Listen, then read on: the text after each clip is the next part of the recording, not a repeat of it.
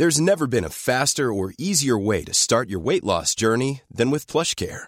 PlushCare accepts most insurance plans and gives you online access to board-certified physicians who can prescribe FDA-approved weight loss medications like Wigovi and Zepbound for those who qualify. Take charge of your health and speak with a board-certified physician about a weight loss plan that's right for you. Get started today at plushcare.com slash weight loss. That's plushcare.com slash weight loss. plushcare.com slash weight loss.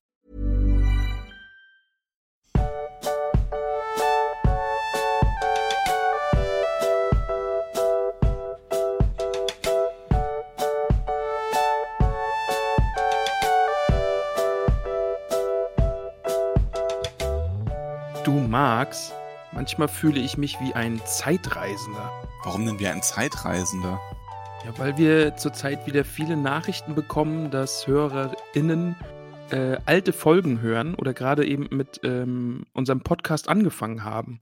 Und die erzählen dann, wo sie gerade sind und geben uns Antwort auf Sachen, die wir früher irgendwann mal gesagt haben. Eben zum Beispiel dieser Aufruf, dass sich doch mal jemand melden soll, den wir nicht kennen. Ja, das lese ich ganz oft. Und dann denke ich mir nur so, oh Gott, ja, inzwischen haben sich ein, zwei Leute gemeldet. ja, genau. Und da fühle ich mich dann immer so wie ein Zeitreisender, irgendwie wie, als würde man mit meinem vergangenen Ich reden. Ja, ein bisschen schon. Ja. So. Und dann Das nehme ich an dieser Stelle Grüße an den Simon, der sich gerade durch die Folgen kämpft. Und der wundert sich dann jetzt. Also verstehst du, dass es, ich baue jetzt so ein Zeitparadoxon auf. Oh Gott. Du meinst, du grüßt ihn jetzt und er wird die Folge ja aber erst hören in ferner Zukunft. Ja, oder er gehört zu den Irren, die es hier reichlich unter uns gibt, die uns an drei Tagen durchhören. Ja, gut, das, das ist mir aber auch bis heute noch ein Rätsel, aber ich denke mir halt, ich glaube, das ist so ein bisschen so ein, ähm, so ein Lockdown-Wahn, den manche Leute haben. Die Leute haben einfach nichts Besseres zu tun. Das Jahr war schon so erfüllt für andere Dinge. Wow, jetzt, das war jetzt aber schon fies uns gegenüber. Nichts Besseres zu tun, also setzen die sich hin und hören uns beiden zu. Ja, na, uns zu hören finde ich ja an sich gut. Ich höre dir ja auch gern zu, aber das wäre auch sonst ziemlich merkwürdig, das hier zu machen. Aber so, wenn ich dann lese, so, ja, hier, ich habe jetzt alle Folgen gehört innerhalb von irgendwie zwei, drei Tagen, dann denke ich, Mensch, hast du schon noch was anderes gemacht? Ja, und dann auch noch den Nachsatz so bringen, ich freue mich jetzt auf Donnerstag. ja, ich mich, anstatt, zu sagen, so, jetzt will ich genug? euch nie wieder hören. ja. Also jetzt freue ich mich auf Donnerstag. Und ich glaube, Okay. heute oder gestern hat uns auch jemand geschrieben, oh, ich habe euren Podcast entdeckt und ich habe jetzt drei Stunden Fahrt vor mir. Denke ich mir auch, wow, du hörst uns jetzt drei Stunden zu. Das ist schon wild. Ja, schon ein bisschen, oder? Aber ja, Verrückt. wir, wir Verrückte uns Welt. damit ab. Grüße in die Vergangenheit, also hey du, der oder die uns hier gerade hört und wir sind jetzt schon im Jahr 2023 und du hörst uns jetzt gerade. Welchen Tag haben wir heute? Den Äh, 10. November 2020. ja. Aber du hast, du hast den Podcast jetzt im Jahr 3000. Nein, das wäre ein bisschen viel. 2023, bis dahin ist dann vielleicht die US-Wahl entschieden. Wow, Politik, Max. Politischer Witz. Hm. Sind wir hier im Kabarett? Du zeigst immer wieder neue Seiten von dir. Aber Ja, gut. wir halten uns bei dem Thema ja absichtlich zurück. Ja, eh. Ich muss noch was Altes aufgreifen. Irgendwie haben sich äh, verdächtig wenige dafür ausgesprochen, dass wir dich durch einen Promi ersetzen. Ja, das fand ich, das fand ich total schön. Ich fand das sehr rührend. Ich, es wurde so gesagt, ich könne gar nicht ersetzt werden. Ja, Was angesichts dessen, was es so für Promis gibt, fand ich das schon ein großes Lob. Also ich, ich hätte jetzt, also, ich glaube, die Synchronstimme von Frodo wurde vorgeschlagen. Ähm, Bingo Gruber wurde vorgeschlagen. äh, also, es, also du und Bingo Gruber Podcast, das würde entweder großartig werden oder gar nicht, weil ihr euch dann umbringen würdet gegenseitig. Ja. Ach, der Bingo ist doch am Ende auch nur ein ganz netter Kerl. Nein, der Bingo ist ein guter. Der ist ja, Ist Bingo ist für inzwischen ist der, ist der Bingo für mich, der ist kein Bösewicht in dieser Geschichte, der ist eher so der Anti-Held. Für mich ist es eher so ein grummeliger Opa. Ja, ja, passt auch eigentlich noch besser. Aber Max, sag uns doch mal, warum haben wir uns heute hier eingefunden? Wir sind heute hier, um ähm, den zweiten Teil des ersten Films zu besprechen. Also den zweiten Teil vom ersten Film, der die ersten beiden Bücher des Buchs zum Podcast abhandelt. Ähm, ja, genau. Die zweite DVD. Genau. Zweite DVD von Die Gefährten. Ja, da haben wir noch einiges vor uns. Also wir haben uns beim letzten, Jahr, letzten Mal ja doch ein bisschen verquatscht. Das wird uns diesmal nicht passieren. Haben wir uns so verquatscht oder war einfach nur so viel zu besprechen? Ich glaube, es war einfach nur so viel zu besprechen. Ich glaube auch. Ich, ich habe nämlich hinterher nochmal überlegt, es kam mir gar nicht so sehr verquatscht vor. Ich habe eigentlich noch eher Sachen gehabt, wo ich gedacht habe, da hätte man auch noch drüber reden können. Ja, das stimmt auch wieder, ja. Es passiert einfach auch so viel. Man, man könnte aber auch sagen, vielleicht fangen wir einfach mal an, anstatt darüber zu reden anzufangen und wie viel Zeit das doch kosten wird. Schieben das nämlich nur hinaus. Ja, was hat der alte Ohm immer gesagt? Dinge, die man nicht anfängt, dauern am längsten? Genau. Genau. Also, lieber Ohm, wir fangen jetzt an. Kurzes Recap, wo haben wir denn aufgehört überhaupt? Wir haben aufgehört an der glorreichen Stelle am Ende des Rats von Elrond, als äh, Pippin die Frage stellt, wo es eigentlich hingehen soll. Also nach diesem, ähm, wie ich finde, immer noch, auch wenn er überhaupt nicht buchgetreu ist, sehr epischen Moment, wo sich die Gemeinschaft da quasi spontan zusammen um Frodo zusammengeschlossen hat und sie ihm alle mehr oder weniger die Treue schwören und Pippin und Merlin unbedingt mitwollen und Pippin gar keine Ahnung hat, wo es eigentlich hingeht. Stimmt. Genau. Da, hat- da hatten wir aufgehört, da war die erste DVD vorbei. Damit ist der Rat von Elrond dann auch geschlossen, zu Ende. Und der Aufbruch der Helden steht bevor. Aber es passieren noch Kleinigkeiten. Also, In, in Große Bruchtal passieren noch Kleinigkeiten. ein paar Kleinigkeiten. genau, ja. Also eine Sache vor allem, ähm, also natürlich, ich weiß, du willst zu Bilbo, aber bevor wir noch zu Bilbo kommen, es kommt erst noch die Stelle, wo ähm, Aragorn die ähm, Statue seiner Mutter etwas pflegt oder etwas entastet Mhm. und Elrond, Elrond sich mit ihm unterhält und ihn dazu auffordert, ähm, das Schwert neu zu schmieden. Und das ist eine Stelle, da wird's noch nochmal, das wird eh schon angedeutet immer wieder in dem Film und hier wird's ganz, ganz deutlich, wie unterschiedlich der Film Aragorn zum Buch Aragorn ist.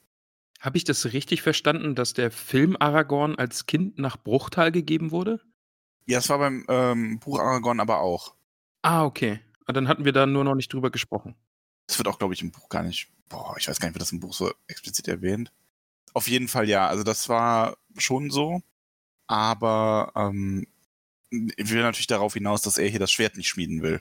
Mhm. Also im Buch, wir erinnern uns, ist Aragorn ja, ähm, er hatte ja gar kein Schwert bei sich, als er die Hobbits ähm, in Bre angetroffen hat und ist mit dem festen Vorsatz nach Bruchtal gekommen, das Schwert neu zu schmieden und hier, seine Zeit ist gekommen. Wir hatten das ja schon ein paar Mal, er hat das gespürt und er oder er weiß, dass die Zeit jetzt gekommen ist, dass der König zurückkehrt.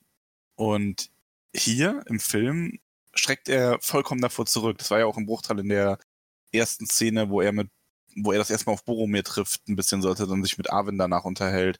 Er scheint hier im Film, ist diese Motivation eine ganz andere. Da ist er noch wirklich sehr, ja, er fühlt sich immer noch schuldig, sieht so diese gleiche Schwäche in sich wie in seinem Vorfahren Isildur, dass er am Ende auch scheitern würde am Ring und dass er die Menschen nicht führen kann. Und ähm, Aragorn ist hier einfach sehr, sehr viel unentschlossener als eben im Buch. Er sagt auch direkt, ich will diese Macht nicht. Also, das ist wirklich eine ganz andere Entwicklung mit ihm, aber da haben wir ja das letzte Mal auch schon mal drüber gesprochen und ich glaube in den Buchfolgen auch schon mal. Mhm. Ähm, aber das wird uns noch eine Weile begleiten, denke ich. Ja, also ich meine, Aragorn kommt schlussendlich im Film natürlich auch auf den Stand wie im Buch, aber der Weg dahin ist halt ein ganz anderer. Also das wird halt viel mehr gezeigt, wie es zu dieser Entscheidung kommt und dieses ganze Gehadere ist nicht da. Also nee, also im Film gibt es ganz viel Gehadere vorher im Gegensatz zum Buch. Aber Ja. dann kommen wir zu Bilbo und Frodo. Jetzt kommen wir zu Bilbo und Frodo, genau. Und da ist es wie im Buch, denn Bilbo hat Geschenke für ihn. Zum einen sein Schwert oder den Dolch, was es ja eigentlich ist, oder? Stich. Hm, ja, Dolch ist es, glaube ich, Kurzschwert Dolch. Ja. Ja. Und eben das Mithrilhemd, was er tragen soll, was ja ganz leicht ist Mhm. und wunderschön glitzert und verziert ist. Ja. Und Bilbo bittet ihn dann drum, es doch einfach gleich mal anzuziehen. Frodo freut sich, knöpft sein Hemd auf und dann kommt der Ring zum Vorschein. Ja, und dann kommt die gruseligste Szene aller Zeiten. also ich habe mich zumindest immer erschreckt. Oh, es ist schon echt ein fieses Face, oder? Also, ja, oh, es ist wirklich schlimm. Ähm, ja, also Bilbo versucht sich dann halt kurz den Ring zu schnappen. Der ist so ein bisschen, ähm, also er sieht den Ring, er sagt so, oh, mein, mein Ring, ne? Und Frodo merkt das auch, der will dann sein Hemd wieder zuknöpfen und dann streckt Bilbo halt kurz so die Hand aus und hat diese unglaublich fiese Fratze, dieses, Ja, ähm, wo er fast ja, es ist ja im, ähm, Gott, jetzt komme ich mit dem Buch durcheinander. War das im Buch auch in Bruchteil an die Stelle, wo er, ähm, wo Frodo das Gefühl hat, er sieht Bilbo dann nicht mehr als Bilbo, sondern so als kleines Gollumartiges Geschöpf, das irgendwie nach dem Ring fragt oder so? Das war irgendwie an einer anderen Stelle und nicht jetzt da mit dem Mithrilhemd. Und ich habe letzte Woche Donnerstag, glaube ich, auch mit dem mit dem Florian habe ich nämlich gesprochen oder er, vielmehr hat er zu mir gesprochen und mir ganz viel über diese Szene erzählt, weil die ich krieg's leider auch jetzt nicht mehr zusammen und das ist jetzt wieder total viel gefährliches Halbwissen, aber dass die Szene im Film eigentlich falsch ist, weil ne. Du merkst schon, also ich bin äh, ich habe das total im Kopf behalten, was er mir erzählt Ja. hat.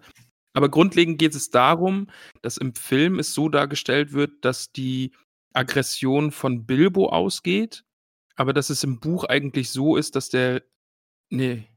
Oh, ich bin so verwirrt. Doch, im Buch wird Frodo zornig. Im Buch wird Frodo das kleine Geschöpf am liebsten schlagen. So. Stimmt. Und, wortwörtlich, und genau. er Ja. meinte auch zu mir, dass es auch darum geht, dass äh, der Ring in diesem Moment gar nicht mehr zu Bilbo will, sondern bei äh, Mhm. Frodo bleibt und er ihn deswegen eben mit diesem Gruselgesicht sieht. Ich Mhm. glaube, so war's. Also er wird sich jetzt mit der flachen Hand gegen den Kopf schlagen, weil er es mir erklärt hat und ich nichts verstanden habe. Tja, das heißt nur, wiederholen, nochmal lernen, nächste Folge richtig stellen. Ja, also Hausaufgabe für dich. jetzt habe ich eine Hausaufgabe, genau. Ja. Ja, aber eben, dass es da so 'n so 'n Unterschied zwischen Buch und Film in der Hinsicht gibt eben, dass wer von wem gefunden werden will und dass eigentlich Frodo Bilbo nur mit dieser Fratze sieht, weil der Ring nicht will, dass er wieder an Bilbo geht und also, das ist irgendwie so ja, gefährliches Halbwissen. Ich habe meine Aufgabe erfüllt. Aber ähm, mal, nur, mal nur auf die Filmszene bezogen. Ich finde, das ist eine total mächtige Szene übrigens. Also Ja. im Sinne von mächtig, also kraftvoll, powerful. Das ist so. Ähm, ich finde, Bilbo, man merkt es, also man hat halt dieses kurze Aufglimmen und noch schlimmer als diese Fratze, die da dargestellt ist, ähm, ist für mich, wie Bilbo danach dann reagiert. Weil er ja quasi so ein bisschen zusammenbricht und fast anfängt Ja. zu weinen und sagt, wie leid ihm das tut. Und ich habe das jetzt auch erst in den letzten Jahren gehabt, als ich das mal gesehen habe, weil ich dann mit dem Thema auch mehr zu tun hatte, weil man ja auch selber älter geworden ist. Aber ich habe da in dem Moment, als ich das jetzt nochmal gesehen hatte, auch wieder unglaublich diese Parallele zur, zum echten Leben gezogen, wo alte Leute natürlich jetzt nicht abhängig sind von einem Ring, aber wenn sie dann, gerade wenn es in die Richtung geistige Verwirrtheit oder Demenz geht oder ähnliches, Ja. oft Sachen machen, die sie dann danach ganz schnell wieder total bereuen und sich schämen. Und so habe ich mich in dem Moment, als ich das nochmal gesehen habe, bei Bilbo gefühlt und ich fand das unglaublich traurig letzte Woche, als ich das wieder gesehen habe. Das war ganz, ganz schlimm. Ich habe normalerweise, vor ein paar Jahren hätte ich noch eher so diese Gruselszene, mich da hätte mich geschaudert. Aber jetzt fand ich dann dieses danach folgende, diese, diese Scham und diese Trauer, die Bilbo da empfindet, fand ich nochmal viel schlimmer. Ja, weil er jetzt ja eben auch ein alter Hobbit ist, ne? Also die Ja. der Körper wurde ja jetzt von der Zeit auch eingeholt, die die der Ring ihm ja geschenkt hat, mehr oder weniger. Und er ist ja jetzt einfach ein alter, alter Hobbit und ja, also das ist schon 'ne 'ne mächtige Szene auf vielen Ebenen. Also einfach auch gruselig, weil das Gesicht ist ja mega, mega gruselig. Ja. Und dann eben auf jeden Fall auch so, wie du sagst, eben diese diese Trauer, die da hinterherkommt und dass er eben merkt, oh, was mit ihm da eigentlich los ist und was dieser Ring mit ihm auch macht. Zu dem Gesicht gibt es auch unglaublich viele Memes. Ne? Ich habe gerade, also durch Zufall eben erst wieder eins gesehen, Okay. wo dann irgendwie nur, also stand äh, als Überschrift, immer wenn eine neue Zahnpasta rauskommt. Und es zehnmal, ähm, zehn Kästchen quasi und neunmal Bilbo normal, so lächelnd und einmal dieses Gesicht, ne, mit diesen, der hat ja dann auch so etwas dunklere Zähne und so, ne, Ja. also. Weil neun von zehn Zahnärzten ist ja, Ja. der Gag, ne. Mhm, so. ich verstehe schon. Also die ist unglaublich oft hergenommene Szene für sowas. Memes erklären ist auch sollte Ja, das sollte man auch nie wieder tun, irgendwie, habe ich gerade festgestellt. oder halt 'ne 'ne eigene Kategorie hier im Podcast dafür machen. Max erklärt Memes. Mhm. Das ist dann so die, die hört keiner Kategorie. Ja, genau. Das müssen wir so nach die Community noch ranstellen, wo dann wirklich jeder ausschaltet schon.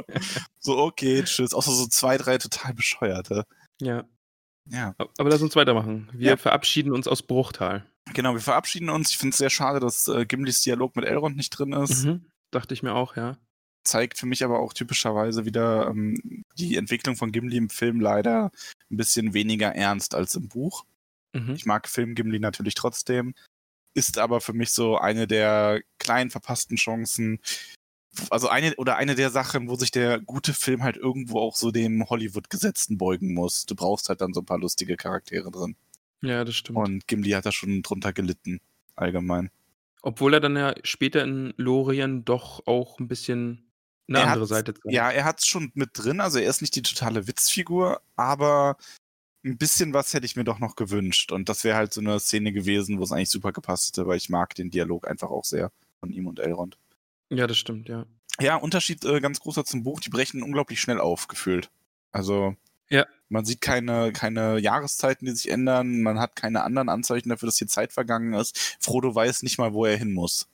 Es wirkt alles sehr viel spontaner und ähm, weniger, ähm, ja, Stimmt, es ist, weniger ist ja auch, durchdacht. es vergeht ja auch gar nicht die Zeit, in der die Karten studiert werden und Ja. was im Buch auch immer wieder jetzt Thema ist. Also gerade im letzten Kapitel war das ja mit Mary und Pippin war das ja auch Thema, dass Mary sich eben die Karten angeschaut hat und wusste, wo sie jetzt sind.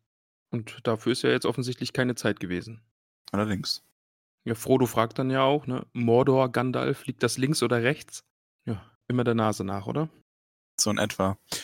Ähm, wir haben dann wieder eine sehr schöne, ähm, also ich mag in den Filmen tatsächlich diese Reisemontagen, nenne ich es jetzt Mhm. mal. Auf jeden Die Fall. Ja. sind gut gemacht. Ich finde, die ähm, bringen auch dieses Gefühl von, gut, die wandern hier wirklich eine Zeit sehr gut rüber, ohne dass das zu viel Zeit wegnimmt. Ähm, wird ja eine, eine Rast wird ja quasi gezeigt.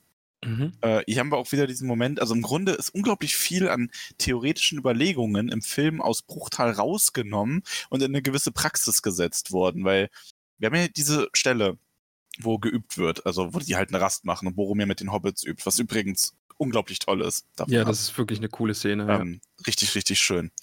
Und Gandalf, beziehungsweise wird generell noch überlegt, sich noch an der Pforte von Rohan entlang schlagen zu können Mhm. bis dann eben diese Krähen auftauchen, die Gimli zuerst für den Wolkenfetzen hält und die Gandalf hier ganz klar als Speer von Saruman ähm, enttarnt und sagt die, äh, also die Mannschaft versteckt sich halt und danach sagt Gandalf, das ist ein Speer von Saruman und sie müssten jetzt den Gebirgspass nehmen, weil sie nicht zur Pforte von Rohan können. Wir erinnern uns im Buch, hat Gandalf die Pforte von Rohan direkt schon in Bruchtal ausgeschlossen. Stimmt, die, die das stand ja gar nicht mehr zum war. Thema. Ja, das, Genau, das also stimmt, es ist so, ähm, du hast diese ganzen, ne, auch die ganzen Erzählungen von Gandalf über Saruman und so, du hast sehr viel davon aus Bruchtal rausgenommen, damit es nicht in einem riesigen Monolog endet und es in die in die Geschehnisse reingewoben so ein bisschen oder entweder direkt gezeigt oder eben hier mit der Pforte von Rohan den Gefährten unterwegs einen Grund gegeben, warum sie die meiden. Ja, genau, äh, das- das finde ich eigentlich auch ganz geschickt gemacht eben. Also, Ja, nee, also ich finde das in Ordnung. Es ist halt, Ja. ähm, wie gesagt, ich ja glaube, immer wenn du das, wenn du Bruchtal eins zu eins vom Buch in den Film überträgst, wird der Film doppelt so lang und doppelt so langweilig. Oder Ja, das überhaupt stimmt, langweilig. ja. Äh, es ist halt schwer zu machen. Also finde ich völlig in Ordnung, das hier so zu lösen. Und Gimli schlägt vor, durch Moria zu gehen. Mhm. Fand ich, macht er das im Buch auch? Nein, Nee. oder? Also, Das, ist hier eh eine ganz umgedrehte Dynamik. Also im Buch ist es ja so, dass sie den, ähm, den Weg an der Pforte von Rohan ausschlagen, von Anfang an schon. Und Gandalf und Aragorn sich beraten die ganze Zeit im Vorfeld. Und das Stimmt, ist der genau, ja. Aragorn, der erst den äh, Rotdornpass äh, versuchen möchte, also den Weg über den Karadras. Und Gandalf ist von Anfang an der Meinung, dass man durch Moria gehen sollte. Ah ja, stimmt, das war das, dass die beiden auch immer vorgegangen sind und sich Ja. unterhalten haben und da so ein bisschen Konflikt auch mit den beiden war im Streitgespräch über die Route, die sie nehmen sollen. Ja. Ah ja, ich erinnere mich, ja. Und im Film wird das umgedreht. Da möchte Gandalf auf keinen Fall nach Moria Hm. zuerst. Ja, stimmt, genau, ja. Und ähm, ist, schlägt es vor ja. und Gandalf äh, sagt gleich, nee, das, das macht keinen Sinn. Da können wir nicht lang gehen. Gandalf sagt halt, er würde den Weg nach durch Moria nur nehmen, wenn er keine andere Wahl hätte. Ja. Ja, auf dem Weg zum Karadras hat man dann diese eine Szene, ähm, in der man das erste Mal, oder nicht das erste Mal, aber in der man wieder sieht, dass Boromir und der Ring, dass das schon so eine kleine Geschichte wird, weil Frodo ja irgendwann stolpert und fällt und ihm dieser Ring oder diese Kette vom Hals rutscht Genau. und Mhm. Boromir die dann aufhebt. Und, da habe ich mir auch gedacht, Ja, da habe ich mir dann auch gedacht, ähm, schwierig, weil es ist, glaube ich, das erste Mal, dass jemand anderes diesen Ring in der Hand hat, oder? ähm, ja. Weil Ja.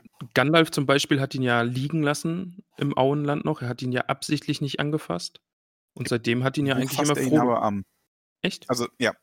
Das nur, ähm, ich bin mir zu 99% sicher. Ja, Ich da letztens erst noch was drüber gelesen habe, dass er ihn da ja nur ganz kurz anfasst und nicht in der Absicht, den aufzusetzen oder in Besitz zu nehmen. Mhm. Aber, und das war, glaube ich, auch noch bevor er wusste, was das für ein Ring ist, genau.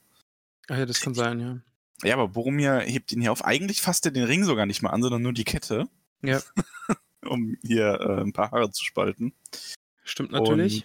Und ähm, ja, er ist dann so ein bisschen in Trance, möchte ich sagen. Also er sagt dann ja auch so, so, dass man so viel Ärger erleiden muss wegen eines so kleinen Dings und reagiert dann zuerst gar nicht. Und Aragorn ist dann der, der ihn sehr eindringlich daran erinnert oder auffordert, dass er Frodo den Ring zurückgeben muss. Und sogar die und- Klinge ein Stück zieht, ne? Ja, Also- genau, der hat die, die Hand auf dem Heft seines Schwerts als, ähm, und das sieht man so ein bisschen, dass er die Hand dann zurücknimmt, als Boromir ihm den Ring gibt und Ja. weitergeht. Also Aragorn ist hier super misstrauisch Boromir gegenüber. Der scheint das schon ganz früh zu ahnen, was da, ähm, was da los ist. Aber das finde ich dann auch wieder super gelöst, dass da dieser Konflikt zwischen den beiden so stark eigentlich schon ist in diesem Moment. Und dann eben mit dem Blick auf das Ende, finde ich eigentlich auch sehr, sehr geschickt gelöst. Einfach, Mhm. dass die beiden so einen Konflikt haben, auch darüber, dass Aragorn ja eigentlich mit Gondor völlig abgeschlossen hat. Ja. Und, und dann ja, eben mit dem. Buch ist das alles ein bisschen weniger stark, aber es ist ja auch klar, du musst ja in dem Film weniger Szenen haben, wo das durchkommt und die müssen dafür stärker sein. Das gelingt auf jeden Fall. Also da bin ich sehr, sehr zufrieden. Ne, ich mag die Dynamik auch, also es gefällt mir gut. Ähm, ja, eine Sache, die im Buch offen gelassen wird, wird im Film ähm, klar zugeordnet tatsächlich. Und es stört mich. Ich mag es nicht. Ja, mich stört's auch. Also vor allem, das Schlimme ist, mich hat's nie gestört, bis ich dieses Kapitel mit dir im Podcast besprochen und mir darüber Gedanken gemacht habe. Und Ja. jetzt stört's mich. Und Weil- ich muss auch sagen, es ja. stört mich auch. Ich, ich Also- mag die Buchversion und unsere Gedanken äh, darüber. Ja, aber um kurz äh, zu sagen, wo wir jetzt eigentlich sind. Wir sind jetzt im Berg, wir kämpfen euch, du- uns durch den Schnee, durch enge Passagen. Äh, die Kräbeien sind zurück zu Saruman geflogen. Und, dann kommt- Saruman zaubert. Also ganz eindeutig. Genau.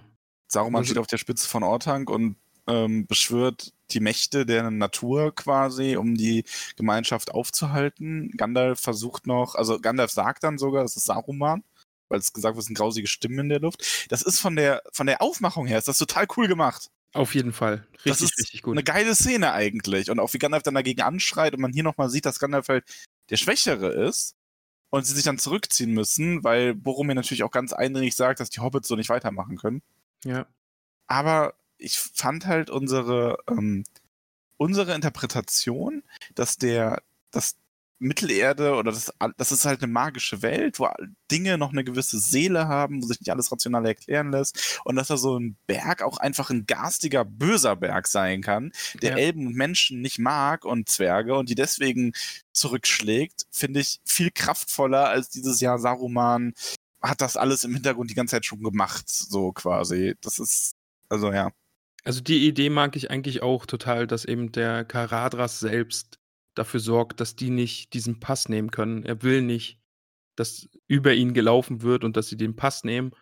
Und die Idee mochte ich total, eben, dass diese Stimmen, die sie hören im Berg, das ist ja im Buch auch, dass Mhm. es eben dann die Stimme des Berges ist und nicht so eindeutig Saruman. Ja. Und ich musste dann auch ein bisschen lachen, weil das ja auch diese Ololo, Trollolo-Szene ja. ist mit Saruman auf seinem Ja. Turm. Also gut, allein dafür, dass wir das Video dann bekommen haben, müsste man der Szene dankbar sein, aber ähm, ja. Aber wenn man die Szene für sich alleine nimmt, ist die mega. Also es ist einfach super Ja. cool. Ohne das Wissen aus dem Buch finde ich die auch richtig, richtig gut. ja, es ist einfach- halt wirklich nur so dieses, also ich sag mal so, wenn man den Film als Film nimmt, finde ich, ist es eine tolle, spannende Szene, aber ich finde es im Buch einfach noch besser. Dieser Ja. Gedanke, dass es einfach die Natur ist und das Mittelerde selbst das ist. Ja, Aber jetzt- aber, ähm, man muss sich also Film, jetzt hier im Film zwingt Saruman sie dann ja quasi direkt nach Moria. Auch er will, dass sie durch Moria gehen, weil er weiß, wie gefährlich das ist. Ja. Ist auch ein Unterschied. Also hier, man sieht ja so Einblenden von Saruman. Saruman scheint zu wissen, was da unten, also was in Moria aufgeschreckt wurde und Gandalf ebenso. Ja, Auch anders als im Buch. Gandalf wusste das im. Buch nicht. Stimmt, genau, ja. Ähm, Gandalf wusste nur, dass die Orks Moria eingenommen hatten und dass Moria jetzt gerade so quasi in Trümmern liegt. Und man hätte natürlich immer noch die Hoffnung gehabt, dass ähm, Balins Expedition sich da irgendwo befindet. Die hätten Moria, Moria natürlich nicht komplett befriedet, aber sich vielleicht irgendwohin zurückgezogen und irgendwie eine sichere Passage geschlagen oder so. Aber nein, im Film scheint Gandalf das zu wissen, genau wie Saruman, und die Entscheidung wird Frodo überlassen und Frodo entscheidet sich aber durch die Mine zu gehen. Finde ich auch schwierig. Also, dass jetzt direkt Frodo die Entscheidung überlassen wird, ja. Also, ich kann es natürlich verstehen, er ist der Ringträger. Er führt diese Gemeinschaft, ja, mehr oder weniger führt er sie ja an oder ist eben der, der eigentliche Grund, warum diese Gemeinschaft sich gebildet hat. Ähm, Macht er das im Buch auch? Hat im Buch nicht Frodo auch die Entscheidung oder wird gefragt werden? Aber ich glaube, im Buch sagt Frodo doch, dass er nicht durch die Minen gehen will, aber Gandalfs Rat nicht ausschlagen will. Und dass er, also, dass du nämlich auch im Buch diesen Vertrauensvorschuss gegenüber Gandalf, Stimmt, wo er ja. ihm im Film jetzt ja quasi widerspricht. Wobei es aber auch eine komische Situation ist, weil Gandalf legt ja auch keine Alternative vor. Ja, es gibt ja eigentlich dann auch gar keine mehr, oder? Richtig, also das ist halt so der Ja. Punkt. Ähm, das ist so, Gandalf im Buch möchte ja die ganze Zeit durch die Minen und Aragorn möchte aber zuerst das eine probieren. Und dann sagen sie, ja, klappt nicht, dann gehen wir jetzt durch die Minen, weil Alternative, das wird im Buch, glaube ich, sogar extra gesagt, wäre halt nur nach ähm, Bruchtal zurückzugehen und zu warten, weil man dann nicht nochmal los könnte, ohne dass der Feind es bemerkt. Ja. Also machen wir uns auf den Weg zur Mine. Genau. Und die Tür wird hier auch gefunden, wie im Buch. Und die Umsetzung von der Buchszene, dass Gandalf an dieser Tür verzweifelt, ist großartig. ja, Das hat mir sehr, sehr, sehr gut gefallen. Ich Auch finde es auch nicht so schlimm, dass Gandalf das nicht selber löst. Also da wird jetzt vielleicht der eine oder andere aufkeuchen, weil es klar ist es nicht wie im Buch. Im Buch löst Gandalf das dann selber. Er braucht halt nur seine Zeit und muss dann selber ein bisschen über seine eigene Dummheit lachen. Ne? Aber ist Und- es da nicht auch Mary, der sagt, äh, sag Freund und tritt ein? Nee, also um genau zu sein, übersetzt Gandalf das erst und Mary fragt, was das bedeutet. Und Gimli sagt, ja, ist doch ganz einfach, nur sagt das Lösungswort und tritt ein. Und Gandalf sagt dann hinterher, ausgerechnet Mary sei dem am nächsten auf der Spur gewesen, weil man es doch wörtlich nehmen muss. So. Ah, okay. in die Richtung okay. geht das, ja. Also hat Mary ihn quasi auf den Gedanken gebracht. Also ja. Mary war, hat die richtige Frage gestellt. Das ist zu dem Zeitpunkt Ah, noch keinem okay. aufgefallen. Ja. Ähm, ja, aber an sich finde ich es super, wie er da steht und verzweifelt. ja, Ne? richtig, richtig cool. Ähm, Ich muss aber sagen, ich habe mir die Tür größer vorgestellt. Also ich hatte ein mächtiges Tor irgendwie vor Augen und die, die Tür ist dann ja doch recht klein. ja, aber Aber- Zwerge sind ja auch recht klein. Ja, stimmt dann auch wieder. Für die ist die Tür ja riesig. ja. Aber wenn Ähm, du jetzt zum ja. Beispiel äh, WoW nimmst und die Tore von Eisenschmiede, sowas hatte ich so äh, vor Augen. mm, Ich weiß nicht. Ist aber ja schwer, wenn das so eine Geheimtür sein soll. Ne? Ah, okay. Ja, ja, stimmt auch wieder. Das ist ja jetzt nicht der eigentliche Eingang nach Moria, sondern einfach ein Eingang. Ja. Ja, ja stimmt schon. Okay. Ja, aber ich glaube, wir kommen jetzt gleich zu einem ganz großen Aufreger, oder? Du meinst den Abschied von Lutz, oder? Ja, ja, allerdings.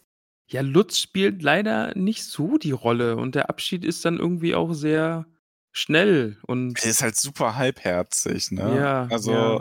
das ist halt, also ja, ich kann es verstehen, aber wenn du diesen Moment aus, also es ist halt ein bisschen unfair, auch weil wir jetzt ja wirklich gerade erst alles gelesen haben und intensiv besprochen und jetzt den Film vergleichen. ja, ja. Aber wenn du den, äh, wenn du die Buchszene da herannimmst, wie Sam da quasi in Tränen ausbricht und Gandalf sich noch mit Lutz unterhält und ihn quasi segnet, also er geht, sagt, er geht mit meinem Segen, also ich weiß nicht genau, was Gandalf da gemacht hat, ähm, aber irgendwie scheint er ihn ja doch auf eine gewisse Art zu beschützen. Da fragt man sich, ist das Magie? Man weiß es.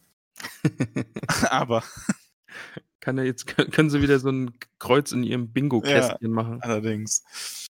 Genau. Und das ist halt irgendwo schade. Ich meine, ich kann es verstehen, weil was willst du da auch groß machen? Willst du da eine Minute Zeit verschwenden, in Anführungszeichen, dafür, dass Sam sich intensiver von Lutz verabschiedet? Also für mich Aber, hätten es auch ja. zwei Minuten sein können. Ja, Ich mich mag das auch. Lutz-Tier sehr. Oh, nächster, nächster Haken. Zurück in Bingo. Sonntag haben wir DSA gespielt. einfach, einfach direkt Oh. mal ein bisschen. Jetzt, jetzt, jetzt wird's aber gewollt. Aber ja, der Abschied. Ähm, ich bin froh, dass sie das Lutztier nicht geopfert haben, dass es davon kommt. Weil Oh das wäre, glaube wäre ich, das wär richtig schlimm gewesen. ich glaube, das wäre für die Filmmacher vielleicht auch eine Option gewesen, dass dieses Tentakelmonster, was da jetzt aus dem Wasser schießt, sich einfach auch Lutz, schnappt. Ja, stimmt. Dass die das nicht gemacht haben. Ja, da bin ich sehr froh, dass das auch nicht passiert ist. Dann öffnet sich die Tür und wir Ja, treten und ein. das Monsterchen ist auch da. Also tritt ja nicht einfach nur so ein. Aber sie sind schon drin, ne? Und Gimli freut sich und erzählt, oh, endlich sind wir in Ach so, ja. Und dann und, seh- merken sie, dass das eine, eine Gruft ist quasi. ja, das ist keine Und- Mine, das ist ein Grab. Ja, auch sehr, sehr cooler Satz, Moment. ja, naja, ja, ja. sehr schön. Ähm, Dann hat, hat Gimli ja fast schon so einen Zusammenbruch, als er dann die ganzen toten Zwerge sieht ja. und einfach versteht, dass hier kein Leben mehr ist Moria. ja, genau. Und dann sagt ja Boromir so, hey, wir sollten uns durch die Pforte von Rohan durchschlagen. Und dann wollen sie umdrehen und dann kommt. Genau, und dann, dann wird Frodo gepackt von Ja. dem Monster. Und da entsteht dann der Kampf und die flüchten in die Mine und der Eingang wird versiegelt. Also es ist eine schöne Action-Szene, muss ich sagen. Hat mir gut gefallen. Ich fand auch gut, dass Sam einer der ersten ist, der Frodo helfen will, aber halt keine Chance hat. Mhm. Und dann sind es halt Aragorn, Boromir, die da Tentakeln abhacken. Und äh, Legolas mit einem gezielten Pfeil das Tier wieder versenkt. Mehr oder weniger. Ja. Hat mir, gut gefallen, ja.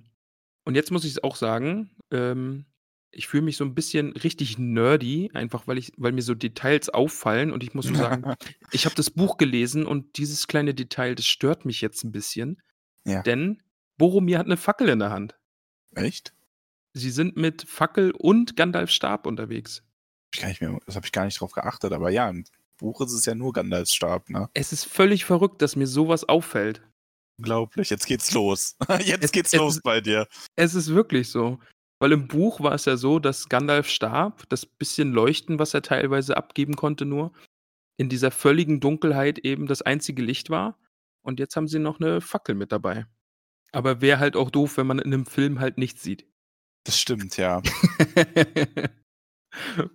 so wie es im Buch beschrieben wird, sieht man ja kaum die eigene Hand vor der, äh, die eigene Hand vor Augen. Ja, so.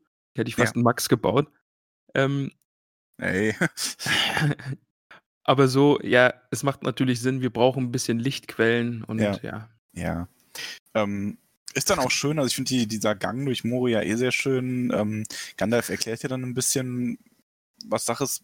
Durins Lied entfällt leider völlig, aber Schade. Lieder entfallen ja eh weitestgehend im Film, hätte wahrscheinlich auch einfach nicht gepasst.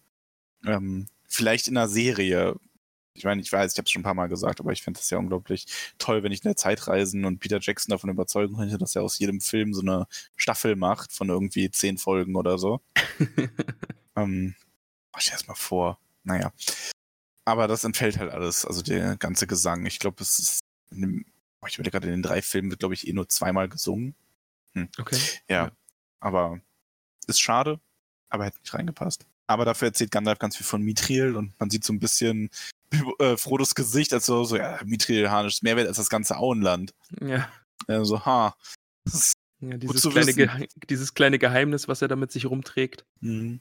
Aber auch wunderschöne Einstellungen da von dieser Mine, der Blick Ja. hinunter, wie es dann überall funkelt und glitzert, wenn Gandalf ein bisschen mehr Licht macht. Und also Ja. ist schon echt richtig cool. Dann auch noch äh, was ganz Neues, was dann jetzt passiert. Denn wir sehen Gollum. Ja.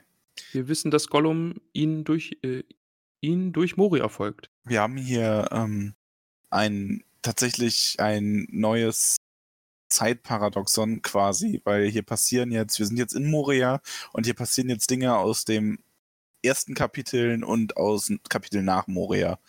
Nämlich Frodo sieht Gollum Mhm. und Gandalf ähm, spricht sein unglaublich tolles Zitat. Äh, also hier mit den, nicht alle, die ähm, sterben, oder manche, die sterben, verdienen das Leben und nicht alle, die leben, manche, die leben, verdienen den Tod. Das Zitat halt, das ist unglaublich toll.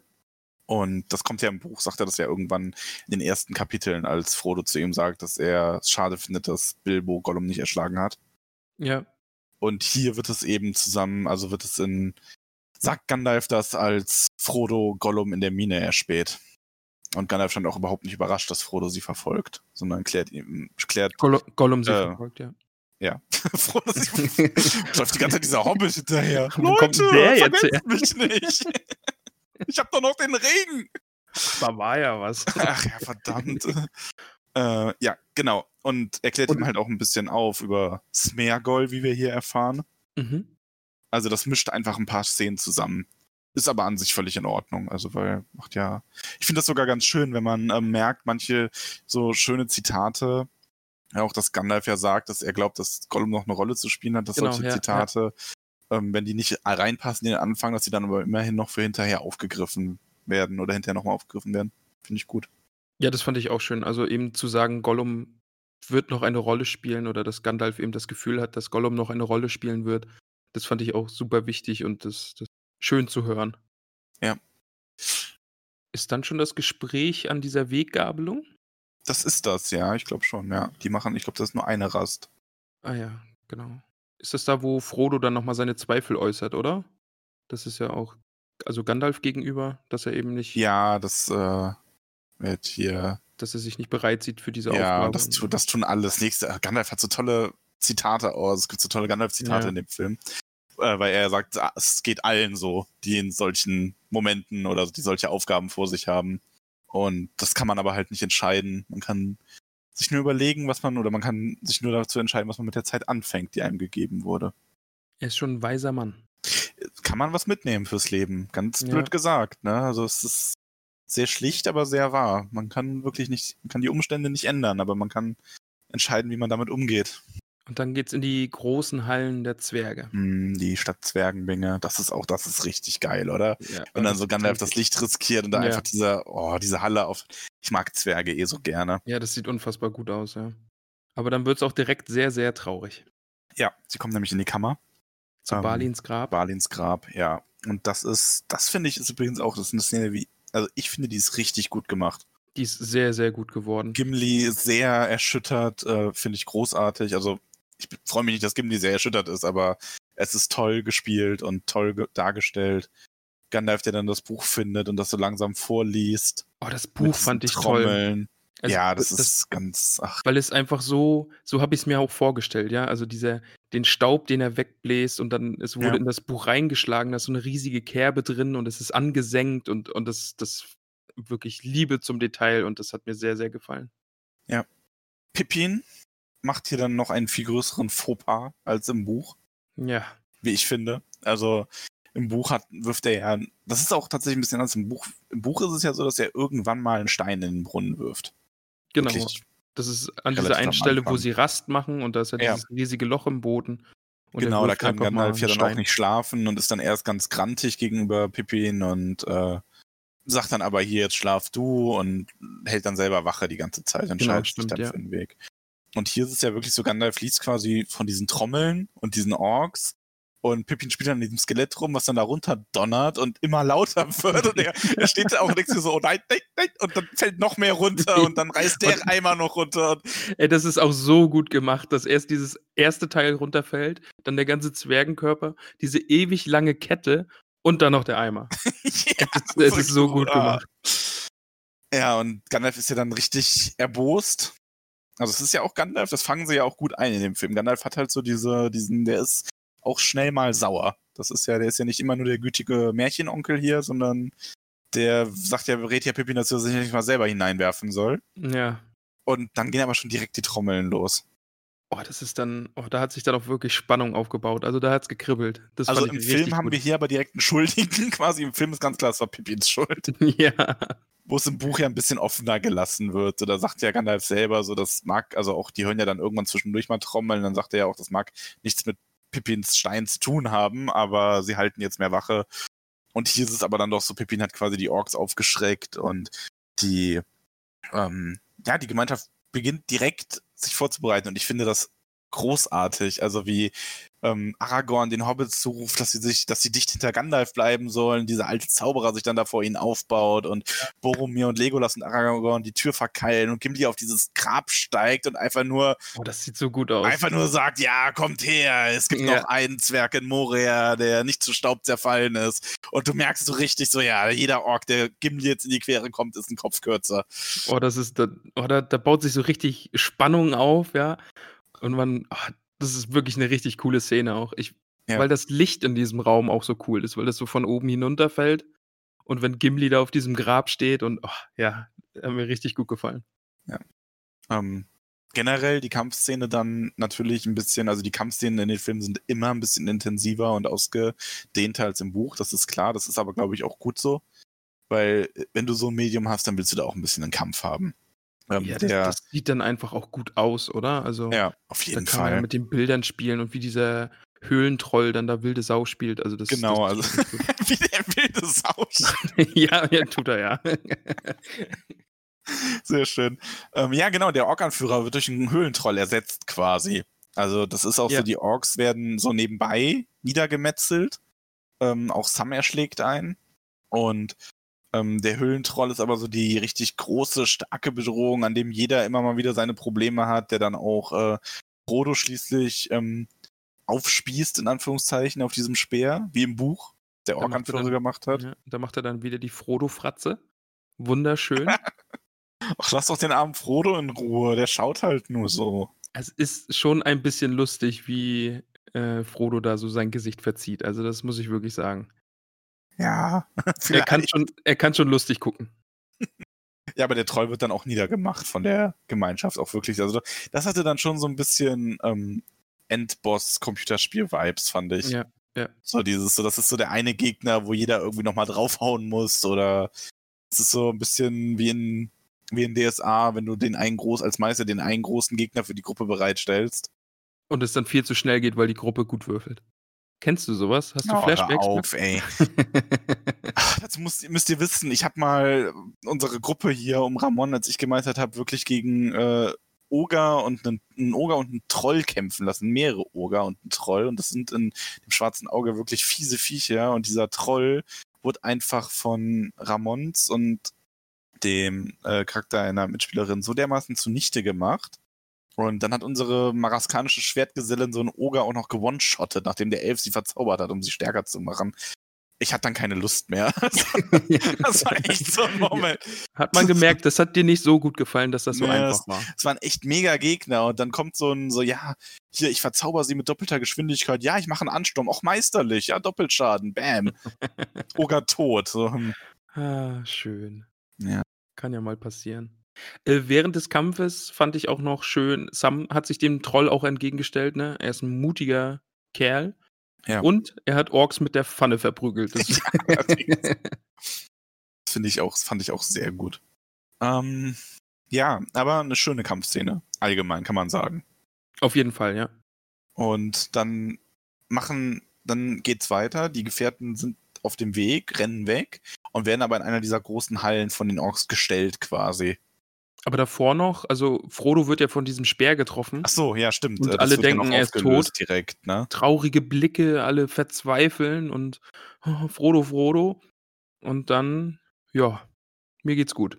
Ja, aber dann wird auch direkt aufgeklärt, dass es an der Mithril-Harnisch liegt. Stimmt, genau, ja. Und ja, äh, Gandalf ja... sagt es dann ja, glaube ich, auch, ne? An diesem ja. Hobbit ist mehr dran, als das Auge sieht. Ja. Das ist auch so ein schönes Zitat von ihm.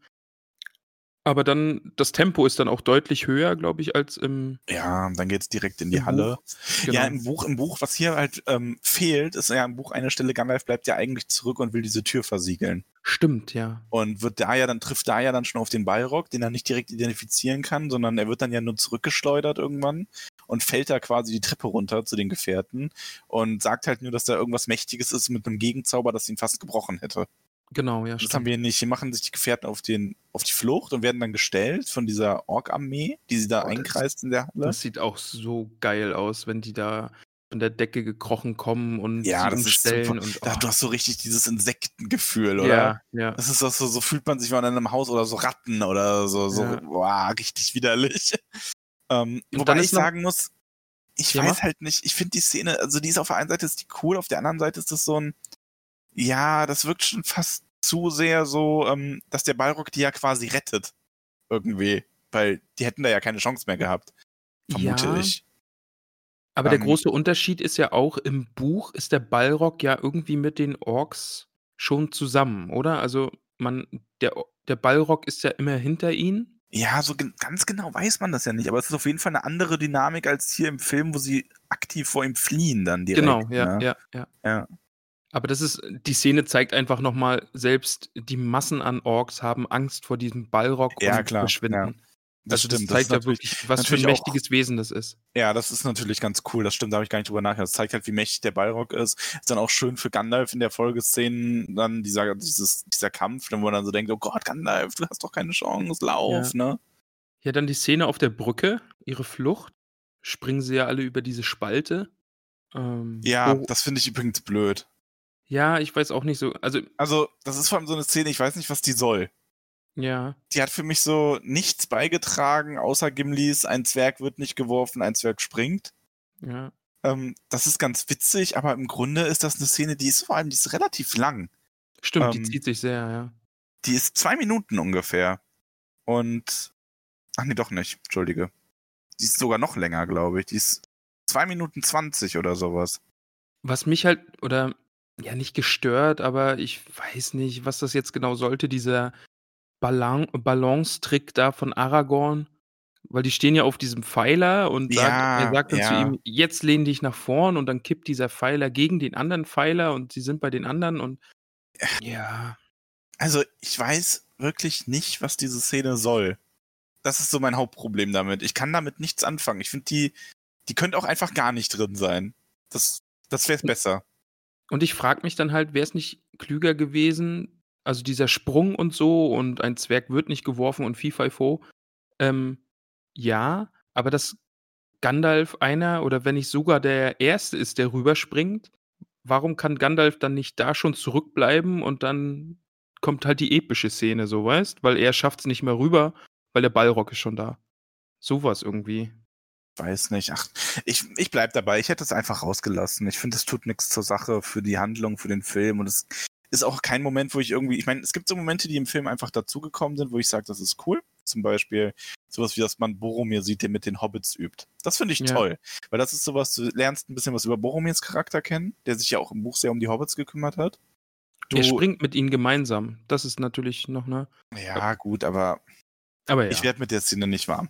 Ähm, kann ja mal wirklich äh, vielleicht, also das ist ja, so- das ist so eine ganz, das ist wirklich meine Kritik, die nur aufs, also selbst wenn ich das Buch nicht gelesen hätte, finde ich, ist die Szene halt unnötig und so ein bisschen, es wirkt schon fast so ein bisschen Slapstick-Comedy, Stimmt ein bisschen, ja. so, hä, ist, warum? Hier ist gerade voll ernst und er, also soll das einfach zusätzliches Drama noch sein? Ich weiß nicht. Nein, ich bin da nicht mit glücklich. Sehr glücklich bin ich dann aber mit der Brücke von Khazad-dûm, wo ähm, Gandalf sich dem Balrog entgegenstellt. Unfassbar gut. Ja. Sehr intensiv, richtig, richtig gut. Balrog Ball- großartig. Der Ballrock hat Flügel. Mhm. Ja, und ich habe mir auch nur super episch mit ganz vielen Ausrufezeichen dazu geschrieben, aber wir haben, glaube ich, in der Buchfolge auch schon mal über die Filmfolge Die ist gesprochen. ja sehr nah dran an der Buchvorlage Ja. Vorlage tatsächlich. Also wie gesagt, das Einzige, was ich so ein bisschen bemängeln würde, ist, dass ich am Ende das Gefühl habe, dass es so aussieht, als würde Gandalf einfach loslassen, anstatt sich dann nochmal hochzuziehen. Ähm, ja, kann man den kann man- Eindruck kriegen, ja. klar kann man sagen, vielleicht hat er dann keine Kraft mehr gehabt und so, aber es, ich habe mir halt, wenn ich das Buch vor Augen habe, ich jetzt cooler gefunden, wenn er wirklich so einfach weggezogen worden wäre und noch so in der Luft noch so diesen Satz schreit und dann einfach runterfällt. So im Fallen quasi, anstatt sich da erst festzuhalten, damit der Raum gemacht ist für diese Worte. Ja, Ähm, ja, aber dann geht's auch aus Moria raus und Oh, das ist so traurig. unfassbar traurig, oder? oh, die Musik Oh, ist das und alle, schlimm. alle am Boden zerstört und oh. Es ist also auch diese ganz langsamen Perspektiv Kamerafahrten über die einfach total verheulten Hobbits und Legolas, der total, Legolas wirkt total verstört. Der steht da und der kann es gar Ja. nicht richtig fassen und ja, ja. diese Musik dazu und oh, ich hab, nee, das ist, das ist auch so eine Stelle, da habe ich immer Pipi in den Augen. Das ist Das, ganz das schlimm. ist wirklich sehr, sehr intensiv. Da ja. eine Frage. Frodo steht da ja schon so abseits. Glaubst du, dass sie da schon andeuten, dass Frodo den Entschluss fasst, einfach alleine zu gehen, weil er die anderen nicht in Gefahr bringen will? Gute Frage. Ähm, ja, also habe ich mir selber so gar nicht gedacht, aber kann ich mir gut vorstellen, dass das so ein Stilmittel ist im Film, um einfach zu zeigen, dass Frodos erste Reaktion auf diesen Verlust ist, dass er sich von den anderen entfernt, damit Ja. das nicht nochmal passiert. So ganz unbewusst eigentlich, sondern gar nicht ähm, als absichtlich, also als ausge, ähm, ausformulierte Gedanken für sich selbst, dass er sagt, oh, das soll jetzt nie wieder passieren, ich gehe jetzt, sondern einfach so das instinktive, unbewusste, ich habe Gandalf verloren, oh Gott, der macht das, der hat sich jetzt für uns geopfert, ich taumel jetzt einfach weg von allen, Ja. ich möchte das alleine machen. Ja, kann ich mir vorstellen. Gut Aber wir müssen weiter. Wir müssen Ja. weiter. Allerdings. Haben wir den Spiegelsee im Hintergrund? War es Absicht? Kann sein. Also ich habe es mir zumindest so gewünscht, dass die gedacht haben, oh hier, guck mal, haben wir den See da Mhm. hinten. Weil das ist ja doch auch eine schöne Szene im Buch, wenn die Ja. nochmal in den See blicken. Ja, kann schon sein. Ist allerdings tatsächlich auch was, also ich bin, ich finde es okay, wie sie es gemacht haben. Die haben ja viel von Moria, so Hintergrundgeschichte und Spiegelsee und so dann weggelassen. Dann wenigstens auch konsequent und nicht noch so irgendwie so ganz reingeschustert, sondern einfach so, okay, dafür haben wir keine Zeit. Ja. Fertig. Ja, Aragorn ist es, der, der wie im Buch auch die so ein bisschen, ne, so hier, müssen jetzt weiter. Boromir wird die sogar noch ein bisschen trauern lassen, aber Aragorn sagt ja ganz zu Recht, am, sobald die Sonne kommt, wimmelt es von Orks. Untergeht. Ja. Was? Du hast gesagt, sobald die Sonne kommt, wimmelt es vor Orks.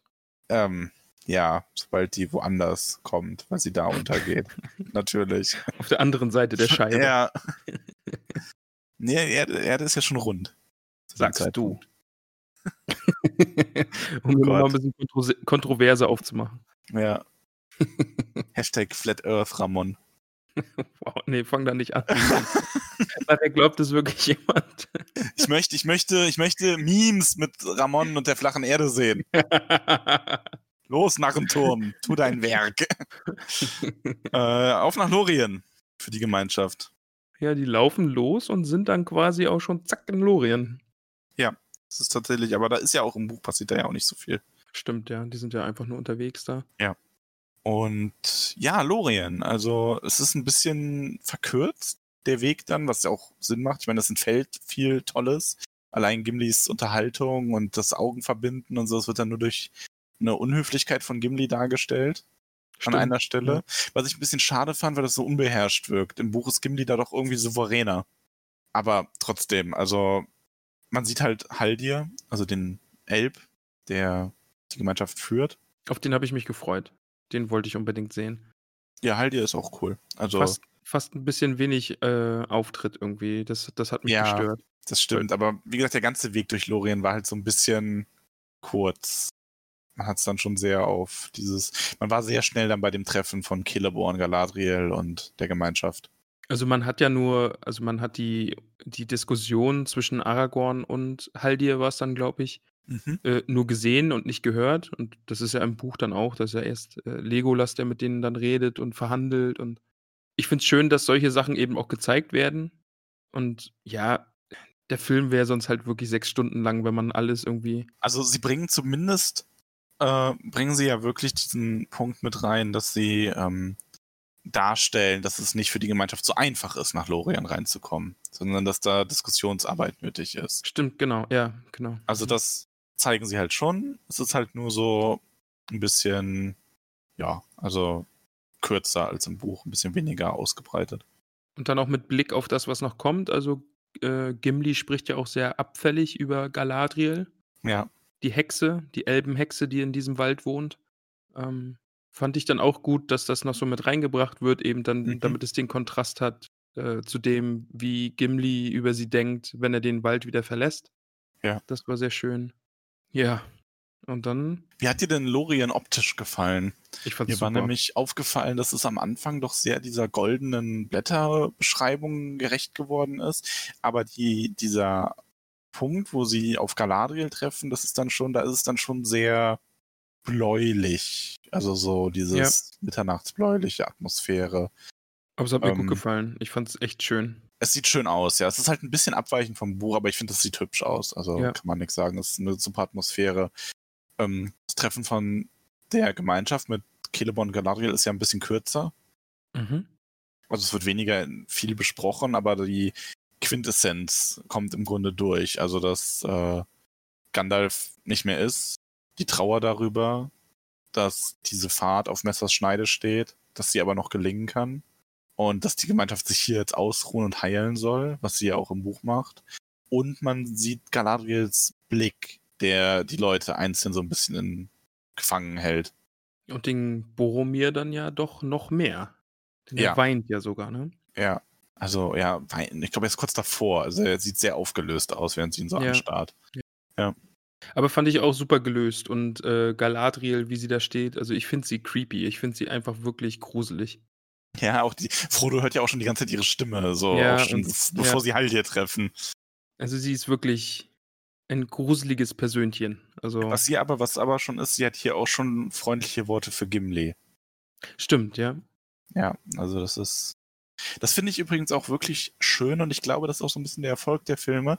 Sie versuchen sich ja doch, ich meine, die Filme sind ja auch mega lang. Also der Film geht ja fast vier Stunden oder dreieinhalb Stunden oder so. Das Ja, ist schon ja. sehr, sehr lang. Und sie nehmen sich wirklich auch die Zeit für sowas, einfach um diese aufkeimende Freundschaft zwischen Gimli und Galadriel und also oder Gimli und den Elben allgemein zu zeigen. Auch hinterher in der Bootszene sieht man irgendwie, wie Legolas Gimli ins Boot hilft und so. Das sind so, so ganz kurze Szenen, aber die vermitteln das, glaube ich, schon irgendwo. Ja, das stimmt auf jeden Fall, ja. Und dann machen sie auch Nachtlager in Lorien. Mhm. Ich finde auch schön, dass eben dieses Klagelied über Gandalf oder Das für ist so Gandalf traurig, wird. auch dass Legolas das nicht übersetzen kann und ja. wie Sam dann selber so ein Vers für Gandalf machen will, für sein Ja. Feuerwerk und Gimli liegt schnarchend daneben und kriegt, kriegt von Aragorn eine. er ist schon Comic Relief, aber das fand ich, das fand ich witzig. Also das ist Ja. eine coole Szene, eben, dass Ja, er da schon liegt und schnarcht und Aragorn nur mal so kurz mit der Hand nach rechts schlägt. ja, Äh, ist schon gut gemacht. vor allem kann man, man kann ja alles ein bisschen, äh, sehr viel in alles rein interpretieren. Das mache ich ja auch ganz gern, aber ist ja auch so ein bisschen, was Aragorn macht, das ja auch wirklich in dem Moment, wo Sam seinen Vortrag beginnt, wo man ja auch sagen kann, Aragorn hätte schon viel größere Künstler als Sam kennengelernt, aber er respektiert das halt einfach, dass jemand da ein Gedicht vorträgt. Ne? Ja, ja. Stimmt, ja. Ja, ähm, Boromir vertraut sich Aragorn an. So ein bisschen. Finde ich, fand ich ganz toll. Ganz tolle Szene. Fand ich auch also wirklich man hat gut. hier so ein bisschen Mhm. diesen, diesen Gedankenweg von Boromir, dass er Aragorn gesteht, dass sein Vater ein schwacher Herrscher ist und ähm, also da kommt dieser Konflikt einfach sehr gut durch in Boromir, dass er einfach nur seinem Volk helfen will und dass er wirklich eine edle Gesinnung hat. Und hier redet er ja Aragorn dann schon so an, dass sie zusammen nach Minas Tirith kommen und die Leute in Minas Tirith dann sagen, die Herren von Gondor sind zurückgekehrt. Genau, ja. Also man hat hier schon diesen Eindruck, dass er durch diese gemeinsame Reise Aragorn zumindest anfängt, als gleichgestellt zu akzeptieren. Ich finde erstaunlich, wie sie es machen, dass sie die, ähm, die Verbindung oder die, also ja, diese, diese Geschichte zwischen Aragorn und Boromir, wie sie das in so wenigen Szenen und so wenigen Sätzen so cool entwickeln. Einfach Gut, auch ne? mit dem, Ja. eben auch dann mit, mit dem Blick aufs Ende des Films hin und also das finde ich richtig, richtig gut. Und Boromir ist eigentlich auch in diesem Teil jetzt auch die Person, die Aragorn vorantreibt, seiner Bestimmung entgegen, oder? Also da, Ein bisschen, ja, auf jeden Fall. Also der versucht Aragorn ja hier schon zu motivieren, komm, wir machen das und so. Also und eben auch Boromirs Seite, ähm, man könnte ja bis jetzt denken, Boromir ist einfach ein Arsch. Der will den Ring, der hat Bock auf Macht, der will mhm. äh, den Ring als Waffe benutzen, aber hier dann halt auch einfach, er will sein Volk beschützen, er hat Hoffnung, dass, dass noch was, äh, dass das Böse abgewendet werden kann. Mhm. Gondor braucht einen Herrscher und ja, einfach diese, Boromir hat in dieser Szene einfach eine ganz andere Motivation und kriegt viel mehr Tiefe und das hat mir auch echt gut gefallen. Ja. Nee, also eine wirklich schöne Szene. Bist, hast du alles zugesagt, ist ganz richtig. Ja. Und als nächstes sieht man ähm, Frodo, der Galadriel quasi folgt. Also sie taucht einfach so auf und geht so an ihm vorbei und gibt ist so so den Blick. creepy, ey. Die ist so creepy. Ja, schon, die steht schon so ein bisschen über den Dingen, ne? Das merkt man schon irgendwie. Ja, und ähm, also hier, Bo Frodo ist allein, er sieht allein in den Spiegel. Das ist ein Unterschied. Stimmt, Sam ist nicht dabei. Und ähm, ja, was er sieht, ist aber relativ ähnlich eigentlich zum Buch. Also ein paar Sachen fehlen, aber er sieht so ein bisschen diese, dieses schreckliche Ende, die versklavten Hobbits, die brennenden Ja. Und am Ende eben das Auge. Und Galadriel, wie im Buch, erklärt ihm halt, dass sie dasselbe sieht. Und so ein bisschen sagt sie auch Boromirs Verrat voraus, ne? Also sie sagt, dass es schon begonnen hat in der Gemeinschaft. Ja. Also coole Szene auf jeden Fall gemacht. Und dann kommt halt auch so Super der Teil, umgesetzt, wo, super umgesetzt auf jeden Ja. Fall. wo Frodo ihr dann aber den Ring anbieten will. Ähm, wobei ich sagen muss, ich finde da diesen Effekt ein bisschen weird. Ja, hat, mich jetzt auch nicht so völlig überzeugt.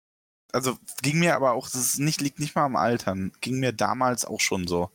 Ich fand den immer so ein bisschen okay, over the top so ein bisschen, dass sie Mhm. sich da so, so krass verändert in dem Moment und so diese, diese blaue Blitzgestalt annimmt so ein bisschen in der Aussicht auf den Ring. Ähm, ist zwar dann ganz cool, wie sie das wieder so verliert und sagt, nein, sie bleibt Galadriel und geht in den Westen und sie besteht die Prüfung und alles, aber so für den Moment, ich fand es, wie gesagt, ein bisschen, bisschen weird, alles in allem. Also es war optisch ein bisschen schwierig, das fand ich auch, aber eben die Szene an sich ist halt auch großartig, ne? Eben Ja. Auch wie sie sagt, ja, sie würde den Ring nehmen und sie wäre eine tolle Herrscherin und sie wäre schön und entsetzlich wie der Morgen, tückisch wie die See und alle würden sie lieben. Ja, Und- also das kommt schon cool rüber, aber so, es hätte für mich ein bisschen weniger Effekt gebraucht oder ein bisschen anders. Ja. Ja.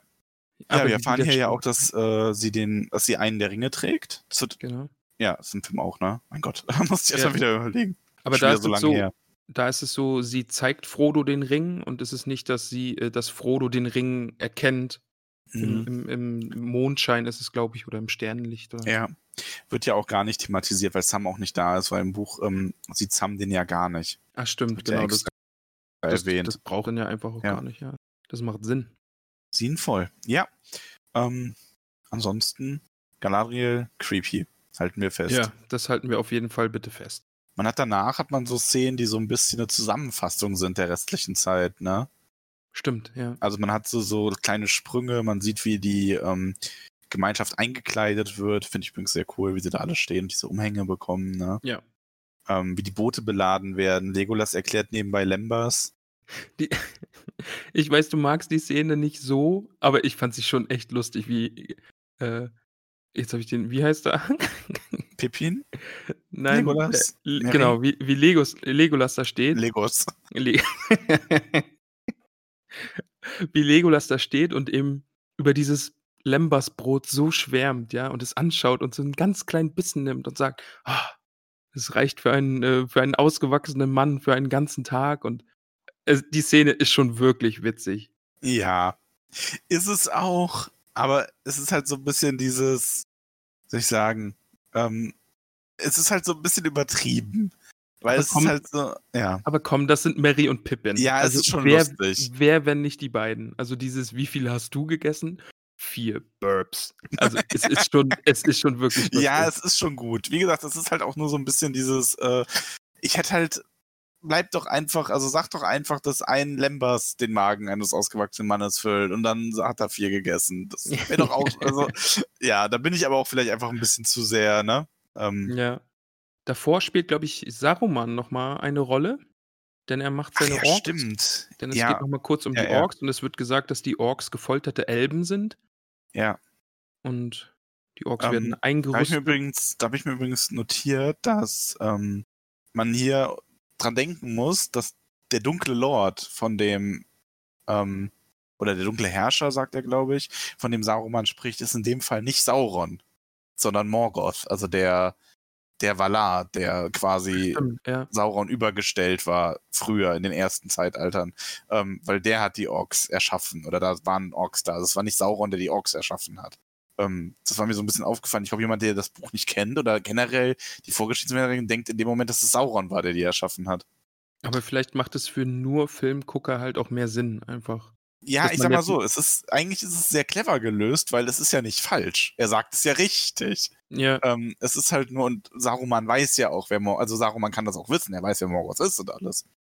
Ja. Ähm, von daher, also es macht schon Sinn, aber man muss es halt, wenn man jetzt interessiert ist und man möchte wissen, was ist da eigentlich genau gemeint, kann man das schon noch mit einnehmen. Es ist übrigens auch so, es gibt verschiedene Theorien, die ich gar nicht alle jetzt aus dem Kopf aufsagen könnte, wie die Orks entstanden sind. Und dass die eben so verunstaltete Elben sind, ist eine Theorie davon, für die sich Peter Jackson dann einfach entschieden hat. Äh, passend dazu, wir haben heute eine Nachricht bekommen, da wurde sich auch nochmal gewünscht, dass wir eine Sonderfolge darüber machen, wo wir auch über die Orks sprechen. Hätte ich eigentlich auch Lust, aber hatten wir Hätte auch geplant, Lust oder? Drauf, ja. Einfach vielleicht wir auch mal geplant, über die, ja. die bösen Wesen in Mittelerde zu reden.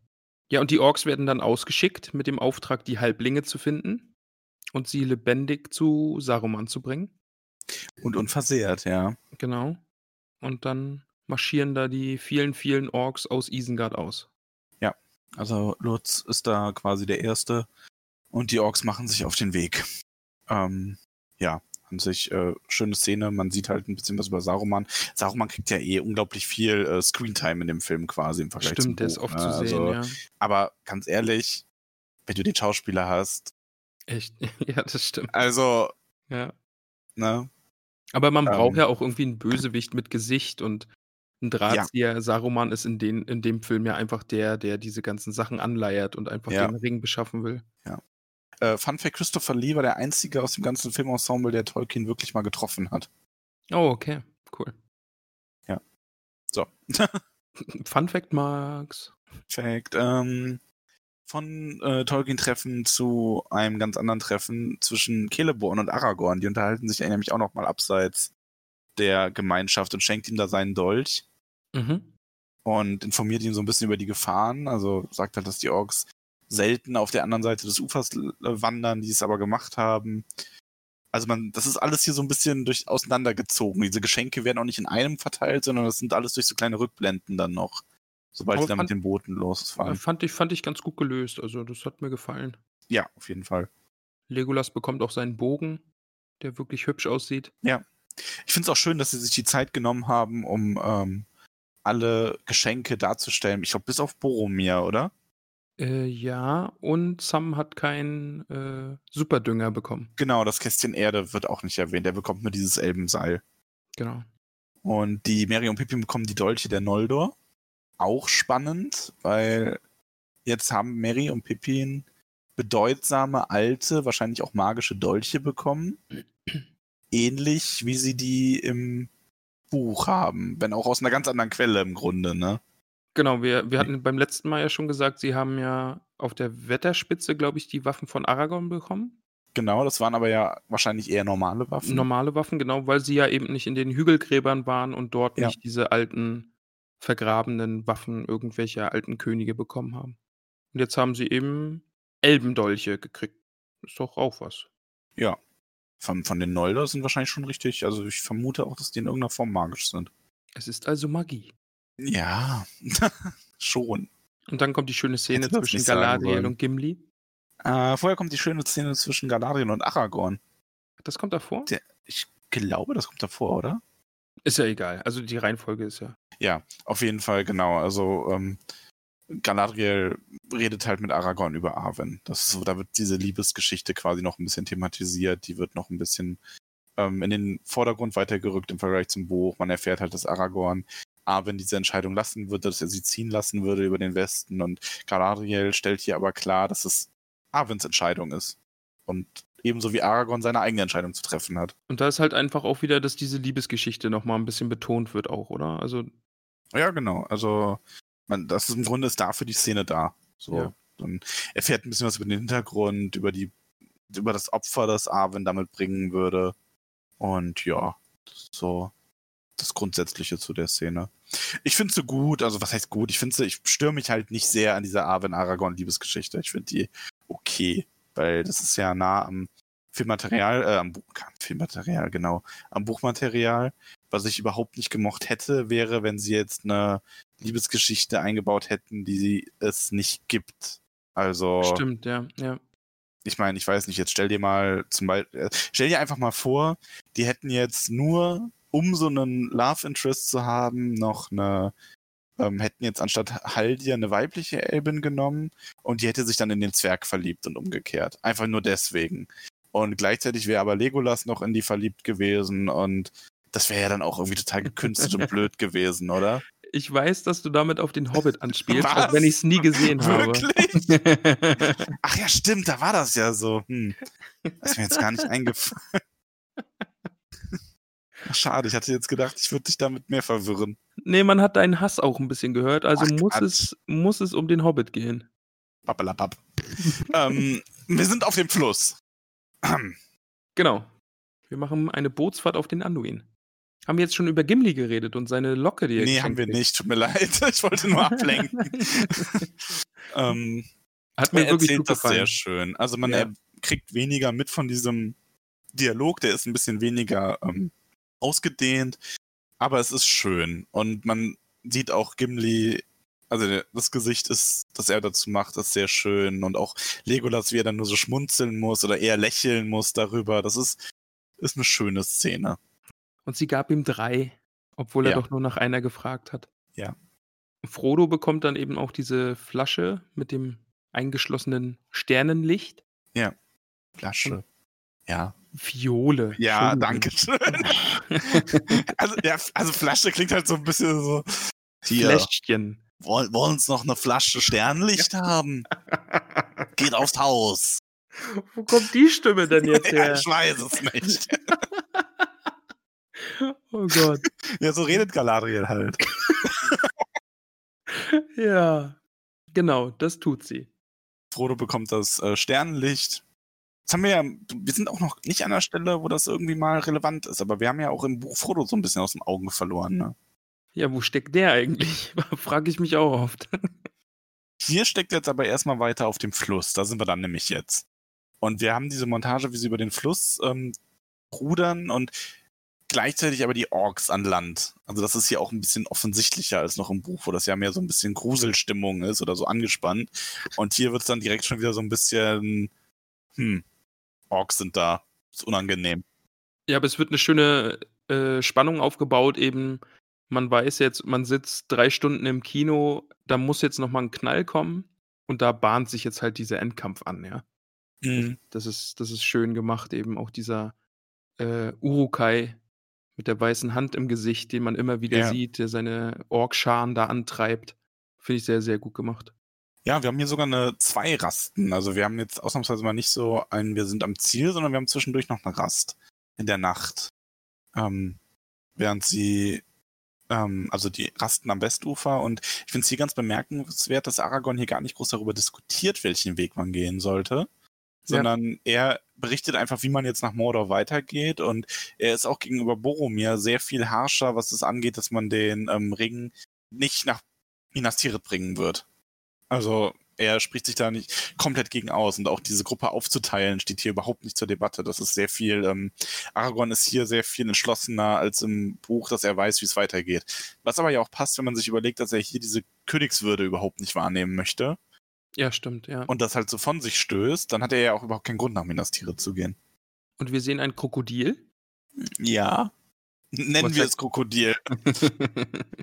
da gab es übrigens auch ein Meme im Discord. Da wurde sich über mich lustig gemacht. Echt? Ab- Ja. Ja, da wurde ein Bild von ei- einem Krokodil mit einem Bild von Gollum auf dem Baumstamm verglichen und hat dann, dann ist da so mein, mein Hobbit, Hobbit-Kopf eingeblendet und sagt, es ist das Gleiche. Ah, nein, ich muss diesen Discord-Channel, übrigens kommt alle in unseren Discord, ähm, mal ein bisschen intensiver nochmal verfolgen oder wieder hochscrollen. Es sind zwischendurch doch mal große Schätze dabei, wo ich sehr herzlich lachen muss. Ich kenne halt einige, weil ich habe ja auch schon mal ein, zwei gepostet. Ich habe auch schon mal dasselbe schon zweimal gepostet. Innerhalb von irgendwie drei Tagen oder so. ähm, aber äh, es ist schon großartig und ich kenne vieles, weil ich einfach in, auf Reddit äh, Lord of the Rings Memes abonniert habe. Aber auch vieles kenne ich nicht. Ja, vor allen Dingen sind ja auch viele selbst gemacht. Also da entstehen ja ganz neue Das Sachen stimmt, das teilweise. sind die auch besten. Sehr, sehr super. Ja. Also die, die Tollkühn, Tollkühn-Memes sind für mich auch immer noch ein Highlight meines, meiner Existenz. Also wenn ich nochmal einen Lebenslauf schreiben muss, dann steht der nur daraus. dann steht das da drin. Über mich wurden mehr mehr brauchen sie über mich nicht wissen. ja. Bi- Bildmaterial im Anhang. genau. Lassen Sie sich begeistern. Ja, jedenfalls wird nochmal Gollum gesehen. Er ist immer noch auf unserer Spur. Er verfolgt uns immer noch, selbst nach Lorien. Das ist ja wie Mhm. im Buch. Einfach nur, dass Boromir ihn entdeckt. Im Buch ist es, glaube ich, Frodo und Aragorn sagt ihm, Ja, genau. der verfolgt uns schon eine Weile. Ja, Ja. Du kannst mir nicht helfen, Sam. Diesmal nicht. Habe ich mir noch aufgeschrieben. Sam und Frodo unterhalten sich. der, du kannst mir nicht helfen, diesmal nicht. Da an der Stelle sagt er das nicht, als er in das Wasser geht und Sam hinter ihm her schreit am Ende. Ich habe es mir hier an der Stelle aufgeschrieben. Okay, ja, ich habe mir, ich hab mir aufgeschrieben, ähm, also sowas ähnliches, ich habe mir aufgeschrieben, eine Zeile verrutscht. Sam erinnert Frodo an sein Versprechen, ihm immer zu helfen. Genau, ja. Und da Also- sagt er dann, glaube ich, du kannst mir nicht helfen, Sam. Okay. Diesmal nicht. Ja, aber also Sam halt, ne? Sam ist großartig, auch in der Ja. auch im Film. Und hat halt- ja. Unendliche Treue. Und am nächsten Tag geht es weiter. Und wir sehen die äh, Statuen der Argonath. Argonath. Sehr cooles Bild übrigens. Also, das habe ich ja sogar schon, ja. die Folge, äh, die Folge, das Kapitel besprochen haben. Ähm, habe ich schon gesagt, dass ich die Filmszene so toll finde, weil einfach diese riesigen Statuen, ja, ne? Und auf jeden schon, Fall. Oh, großartig. Das sieht wirklich gut aus. Ja. Und ja, hier wird auch nochmal gerastet wieder. Ich fand auch wirklich cool zu sehen, wie sie dann auf diesen Scheideweg des Flusses irgendwie. Äh, Achso, wieder so drauf zufahren quasi, ja, ne? Ja. Das ist auch ein wirklich cooles Bild. Ja, auf jeden Fall. Und dann legen sie ja wieder an und machen dort nochmal Rast. Genau. Und so hier ist es, glaube ich, auch eigentlich an der Stelle, wo Aragorn so den Weg erklärt und Gimli so ein bisschen drüber grummelt, ne? Ja, das stimmt. ist aber ja. eigentlich übrigens ganz schön, weil das ist ja wirklich eine Stelle aus dem, ähm, also die Stelle ist nicht aus dem Buch, aber im Buch gab es doch auch die Stelle, wo Gimli irgendwann schon mal sagt, wie zäh Zwerge sind und bla und Boromir dann irgendwann, als die rasten, was sagt, dass sie bestimmt alle müde sind, bis auf Gimli und der ist aber schon eingeschlafen. Ja, stimmt, ja. Und hier ist es auch so eine kleine Anspielung darauf, weil ähm, Aragorn ja so von wegen, hier, das ist unser Weg und äh, ihr solltet etwas äh, euch etwas ausruhen, damit ihr wieder zu Kräften kommt, Herr Zwerg. Und Gimli ist einfach völlig empört darüber. ja, und redet noch mit Mary und Mary merkt dann, dass Frodo weg ist. Aber Gimli hält davor noch so eine wirklich aufmunternde Rede, äh, wie schön der Weg nach Mordor ja ist. Da habe ich mir auch gedacht, Gimli, das ist richtig gut, dass du das ausgerechnet jetzt machst. Ne? Durch schneidende Felsen muss man gehen und dann schreckliche Moore und ja. Giftige Sümpfe, alles Ja. ist dabei. Stickige Luft, brennende Luft, wundervoll. Ja, und dann fällt Ja. auf, wo ist eigentlich Frodo? Genau, also hier auch ganz großer Unterschied zum ähm, Buch. Im Buch wird diese, ist diese Entscheidung noch nicht getroffen. Man diskutiert darüber und Frodo bittet sich halt Ge Bedenkzeit. Genau. Hier ist, hat sich Frodo einfach entfernt und wird von Boromir ähm, gefunden, der Feuerholz sammelt, offensichtlich. Also, oder Ja. das zumindest vorgibt. Also er hat ein paar Scheite in den Armen. Ähm, genau, also Aragorn hat ja auch bemerkt, dass Boromir nicht da ist. Er hat ja noch so auf seinen einsamen Schild gestarrt kurz. Genau, ja. Mhm. Ja, und Boromir und Frodo, das ist dann, finde ich, auch eine sehr gute Szene. Ich mag die. Also es Ja, ist ähnlich wie im ja. Buch. Boromir versucht ihm dann Minas Tirith nahezulegen, erklärt ihm so ein bisschen seine Motive, verfällt dabei immer weiter in dieses manische, ähm, leicht verrückte, atemlose und versteht nicht, warum Frodo vor ihm zurückweicht und steigert sich da immer weiter hinein, ähm, dass er ihn schließlich angreift, wie im Buch. Also ähnlich. Also das hat mir auch wirklich gut gefallen. Also das hat es richtig, richtig schön eingefangen. Eben dieses, diese Verzweiflung, die immer mehr in Boromir aufsteigt und er könnte ihn den Ring ja leihen. Ja. Das sagt er ja auch. Und also das ist wirklich auch sehr, sehr intensiv. Und dann Ja, und greift Frodo, er Frodo an. Frodo steckt sich den Ring auf, um ihm zu entkommen. Und dann, da habe ich auch drauf gehofft, dass dieser verzweifelte Moment dann kommt, wo Boromir aus diesem Wahn aufschreckt und da im Dreck liegt und ihm die Tränen laufen und er nach Frodo ruft und ja. Das war ja auch ja, und ich Buch finde auch das so ganz, gut. ganz toll. Also, Ja. wie gesagt, also Boromir in den Filmen finde ich jetzt auch, Sean Bean spielt den großartig und das ist mega gut gemacht. Also, Ja. Und dann wird ja doch, also jetzt das nächste, Frodo geht ja an die, auf die Spitze dieses ja, auf Berges. diesen, diesen Hochsitz quasi so ein Ja. bisschen und sieht halt das Auge. Ähm, was ich schade finde, was aber auch nicht filmisch darzustellen ist, ist, dass hier nicht dieser Moment im Buch ist, wo diese, also zum einen sieht Frodo ja im Buch wesentlich mehr. Stimmt, Und man ja. wird so ein bisschen über die Konflikte, die anderswo brennen, in, äh, informiert als Leser. Und zum anderen haben wir ja diese, dieses, diesen mysteriösen Kampf zwischen der bösen und der guten Kraft, die da um Frodo kämpfen und die schließlich dazu führen, dass er den Ring abzieht. Stimmt, die, ah, das hatte ich, das hatte ich verdrängt. Stimmt, da ist ja diese zweite Stimme, die ihm sagt, er soll den Ring abnehmen. Genau. Und dieser eine, also diese, diese offensichtlich Sauron-Macht, die ihn zu sich ziehen will und sagt, dass er ihn holt. Und diese andere Stimme, die gegen diese Kraft ankämpft und Frodo sagt, er soll den Ring abnehmen. Stimmt, das fehlt, ja.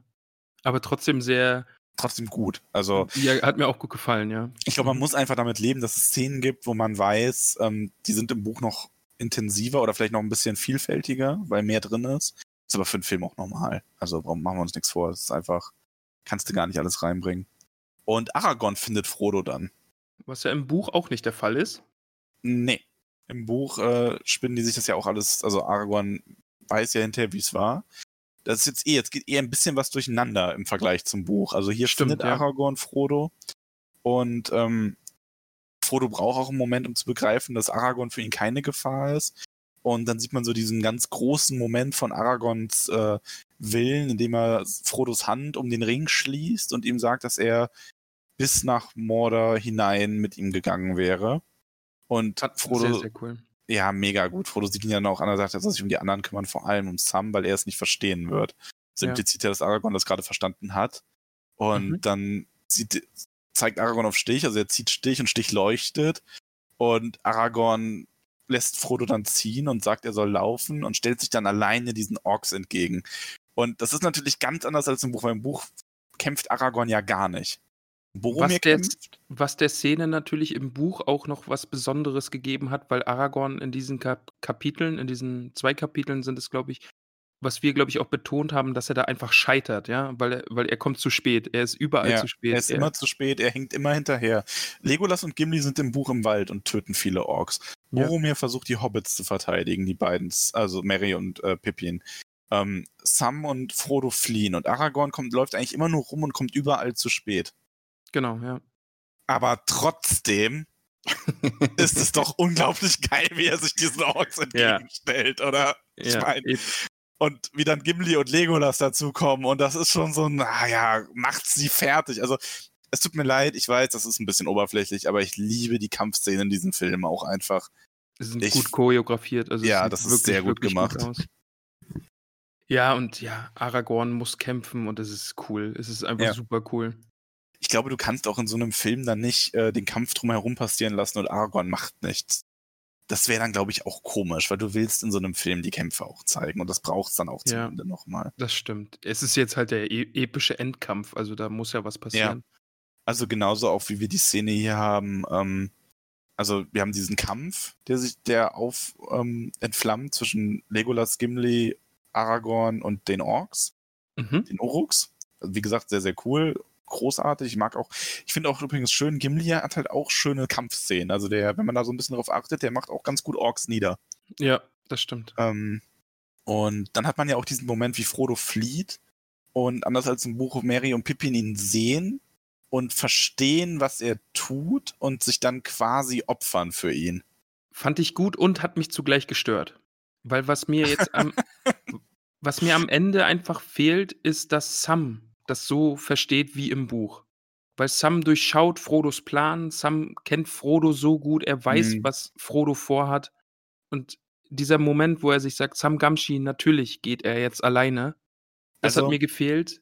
Aber ich gönne es Mary und Pippin natürlich auch, weil es ist aber ja irgendwo da, weil Sam geht ja zu den Booten. stimmt. Aber es stimmt, wird ja. halt ein bisschen natürlich entwertet dadurch, dass er das merkt. Ich meine, er merkt es zwar als einziger, ohne dass er mit Frodo darüber spricht, aber Mary und Pippin und Aragorn, Sauger auch, merken es halt zuerst gar nicht im Buch, sondern erst hinterher. Eben genau. Mary und Pippin dann Genau, gar nicht. und hier im, Bu äh, hier im Film, Aragorn hat es verstanden, ja, natürlich, wie du sagst, er hat mit Frodo geredet, und, aber er versteht es und sagt ja, oder sagt eben so viel wie, ja, ich weiß, du gehst jetzt. Mary und Pippin sagen, er verlässt uns. Ähm, ja. Es, es, fehl- es stört mich eigentlich nur, weil im Buch das einfach Sams großer Moment ist bisher Mhm. und das so ein bisschen wegfällt, obwohl Ja. die Szene mit den beiden am Ende dann auch wunderschön ist. Aber ja, natürlich hier dann episch, dass Mary und Pippin sich einfach opfern. Ja, und, äh, großartig. und sich wie Boromir dann dazu kommt. Und Oh, das ist so gut. das ist, das ist, das ist so fantastisch. Also, es ist übrigens ganz schlimm, aber ich habe auch durch das, Bes also wie gesagt, ich finde, durch dieses Besprechen im Podcast hast du nochmal, für mich ist es nochmal eine ganz neue Ebene, Herr der Ringe zu erleben. Ja. Ähm, und ich mochte Boromir schon immer, aber inzwischen ist das fast einer meiner Lieblingscharakter. Das ist bei mir auch so geworden, ja. Also, Also. Das ist Es- ganz verrückt eigentlich. Ähm, Und vor allen Dingen, das Spannende ist, dass das auf so wenigen Kapiteln passiert. mh, Es sind ja. wirklich vom ersten Band, es sind die letzten zwei, drei, vier Kapitel, wo Boromir so viel. aber ähm, man braucht aber trotzdem das aus den vorherigen Kapiteln. Stimmt, ja, ja. Also, aber, weil das ist so eine, so eine, wie so eine Saat, die dann gelegt wird und in den letzten Kapiteln geht die aber dann auf einmal auf. Ja, aber mit einem Bums, also einen richtigen. Ja, also das ist eher Ja. so eine, so eine, keine Ahnung, TNT-Pflanze. Ja. Ja, aber das das passt im Film einfach auch. Also, wie Boromir da in Zeitlupe angelaufen Ja, kommt und sich ich den meine, Orks entgegen ach, großartig. Zeitlupe ist furchtbar, wenn man zu viel macht, aber hier, das ist eine großartige Zeitlupe und Ja, ja. er wehrt sich einfach nach Leibeskräften und mehrere Pfeile können ihn auch nicht aufhalten bis zum Schluss. Er bläst in das Horn. Ähm, man kurz der Cut zu Legolas, Gimli und Aragorn, ähm, wo Aragorn dann losstürmt, während Gimli und Legolas ein bisschen zurückbleiben in dem Moment. Ja. Ähm, ganz, ganz toll. Und ja, die Hobbits werden überwältigt und äh, Lurz, wie er heißt, setzt ja dann auch zum tödlichen Schuss an auf Boromir. Und Aragorn schafft es aber zumindest zu verhindern, dass er ihm da den Pfeil ins Gesicht schießt. Was Genau, ja, ja. irgendwo auch so ein bisschen entwürdigend gewesen wäre. Also in der Hinsicht wirklich auch schön und hat dann diesen kurzen Zweikampf ähm, mit, äh, mit dem Ork, also mit dem Uruk, dem er dann am Ende den Kopf abschlägt. Auch ein cooler Kampf, cool choreografiert. Ich finde die Szene immer noch super eklig, wie er ihm diesen Dolch äh, ins Bein wirft und der sich dann einfach rauszieht und sein Oh, eigenes ja. Da ableckt. Ne? Das ist echt so, oh, komm. Schönes Detail fand ich aber auch, ähm, die vielen toten Orks, die da einfach um Boromir herumliegen. Ja, Das war ja im Buch einfach auch so episch beschrieben. Und dass das hier auch so ist, das das hat mir auch sehr gefallen und dann ja. ja, echt gut. Und dann wird's traurig. Ja, dann wird es sehr traurig, weil Boromir stirbt. Und das ist so ähnlich wie im Buch eigentlich. Mhm, ja. Also, und es ist wirklich, ähm, er hat hier diesen Wandel komplett gemacht, dass er zum einen sich eingesteht, dass er Frodo den Ring abnehmen wollte, er gesteht das Aragorn, er bereut das und er sagt, dass er Aragorn, also dass Aragorn nicht aufgeben darf und er nennt ihn dann auch zum Schluss seinen König. Ah, das ist natürlich auch richtig, Das richtig ist gut, ein ja. sehr mächtiger Moment, finde ich. Und ich glaube auch, dass das ein Moment ist, wo Aragorn im Film, das ist so auch ein großer Schritt in seinem Sinneswandel Ja, er oder auf seiner Reise dazu, wie er zum König werden will oder dass er diese Aufgabe annehmen will am Ende. er spricht vor allen Dingen von unserem Volk, ja, also Ja. von Boromirs und Aragorns Volk. Ja, und dann eben die letzten Worte von Boromir: „Mein Bruder, mein Hauptmann, mein König.“ Also, das ist ja auch also, das ist ja Das ist schon, ja, also. epische Fantasy. Also, wirklich. Ja, es ist Ja. wirklich, es ist verdammt großartig. Ganz toller Moment. Kann man gar nicht so viel zu sagen. sonst. Ne, ne, Das, der steht einfach für sich. Also, das ist wirklich, Ja. das ist so ganz toll. Ja, und dann ist ein Cut zu Frodo bei den Booten und ähm, wie Sam ihm nachsetzt. Das ist natürlich auch ein bisschen, bisschen dramatischer noch als im, im Buch gefühlt. ja. Also im Buch ist es mehr so diese Überzeugungsarbeit und im Film er setzt er ihm einfach nach und er trinkt halb, weil er nicht schwimmen kann. Und Frodo zieht ihn dann da raus und Sam sagt halt, nein, ich lass dich nicht allein. Ich, der, der ist fast schon wie so ein trotziges Kind. So, so, ich habe Skandal versprochen, ich lass dich nicht allein. Ja. Und Ich hatte Frodo- Pippi ich hatte Pippi Ja, in es den ist Augen. wundervoll. Es ist Es sehr ist wirklich emotional. ja, also Frodo, der eben fest entschlossen ist, alleine loszufahren. Sam, der da angerannt kommt im letzten Moment und ins Wasser läuft und halb ertrinkt und wie er dann im Boot sitzt wie so ein begossener Pubel äh, Pudel. Oh, das ist oh, da habe ich echt Pippi in den Augen gehabt. Ja, Lass ihn nicht allein, Samwise Gamgee. das hat er gesagt, ja. Ja. Ach, Sam. Sam ist schon was ganz Besonderes. Ja, den mag ich. Kann man nicht anders sagen. Dann Ja, und die beiden gecuttet, rudern ne? weiter, genau. Es wird dann, kommt halt der Moment, wie ähm, Boromir auf dem Boot bestattet wird. Also hier auch wieder einfach das Ganze drumherum und das Wie man zu diesem Entschluss kommt, fehlt. Genauso wie Mhm, das Lied. ja. Ähnlich wie bei Durins Lied, ist schade, verständlich, aber schade. Und ähm, hier sieht man dann auch diese Entscheidung von äh, Aragorn. Also Legolas will ja dann sogar noch hinterher. Und Stimmt, Aragorn ja. sagt halt, nein, Frodos Schicksal liegt nicht mehr in ihrer Hand. Und dann ist so dieser, dieser Moment, wo Gimli so ein bisschen, ja, alles war umsonst, die Gemeinschaft hat versagt und Aragorn baut die Leute dann aber auf, so, so kommt nicht so lange wir noch Kraft haben, wir werden jetzt Mary und Pippin nicht Folter und Tod überlassen, lasst uns Orks jagen. Und er sich dabei so halt so fertig macht, so mit dem Nötigsten kurz angezogen, Schwert, äh, Dolch festgezogen und so, ja, komm. Und Legolas und Gimli und Gimli auch nur so, ja, und Legolas dann schaut auch nur so und die gehen halt los. Und das ist so dieser Moment, wo ich so denke, ja, genau, fangt Aber die, Ja, die dieses ein. lasst uns Orks jagen. Oh, das ist auch so. Oh, ja, ja. lauft los, holt sie War, euch. übr- war übrigens jahrelang mein WhatsApp-Stand. aus. Echt? ja, ich meine, WhatsApp-Status ändert man ja eigentlich nie und ich habe den Ja, vor stimmt, ja. drei, vier Jahren dann irgendwann mal auf Lasst uns Orks jagen geändert und das ist mir letztens, ich habe letztens Handy gewechselt vor einer Woche und da ist es mir aufgefallen. ja, und dann letzte Szene tatsächlich vom Film.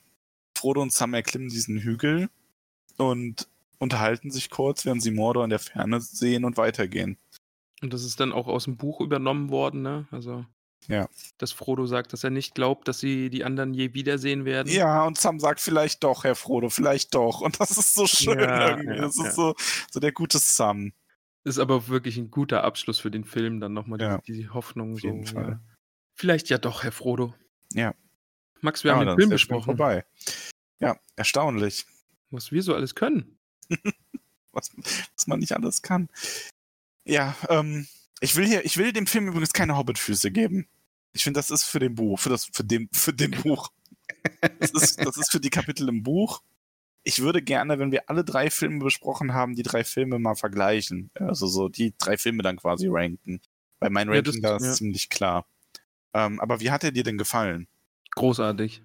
Also, Gut? Ja. ich habe ihn jetzt zweimal gesehen und beim ersten Mal war es wirklich, ich musste ein bisschen reinkommen, weil alles so schnell ging.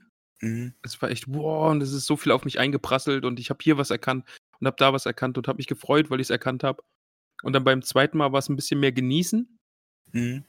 Da, war, äh, da hatte ich einfach mehr Zeit, mir hier und da noch was anzuschauen und habe mir meine Notizen gemacht und so. Ja. Aber wirklich großartig umgesetzt. Wir hatten ja öfter schon gesagt, dass die Änderungen, die gemacht wurden, sind völlig verständlich Mhm. Und machen Sinn und dass Frodo eben auch Aufgaben übernommen hat, die sonst andere hatten und das ist halt einfach seine Figur mehr betont und ja, die Landschaft, ich kann nur noch mal sagen, die Landschaft ist großartig. Die Bilder sind großartig, die Kostüme sind großartig, der Cast ist großartig, die Musik, also Das ist ja, besonders großartig. ja, also das Nein, es ist wirklich, also es sind, es ist ein Meisterwerk. Ähm, ganz, ganz, ganz toller Film. Lieber Max, ich habe heute spontan nochmal auf Instagram nach Anmerkungen und Fragen zum Film gefragt Ja. und ich würde es einfach mal mit dir durchgehen wollen, Ja, was hier noch gerne. so kam. Der gute Brobert, der fragt nach einem Insider zu Vigo und seinem Helm. Das ist der zweite Film. Ah, okay.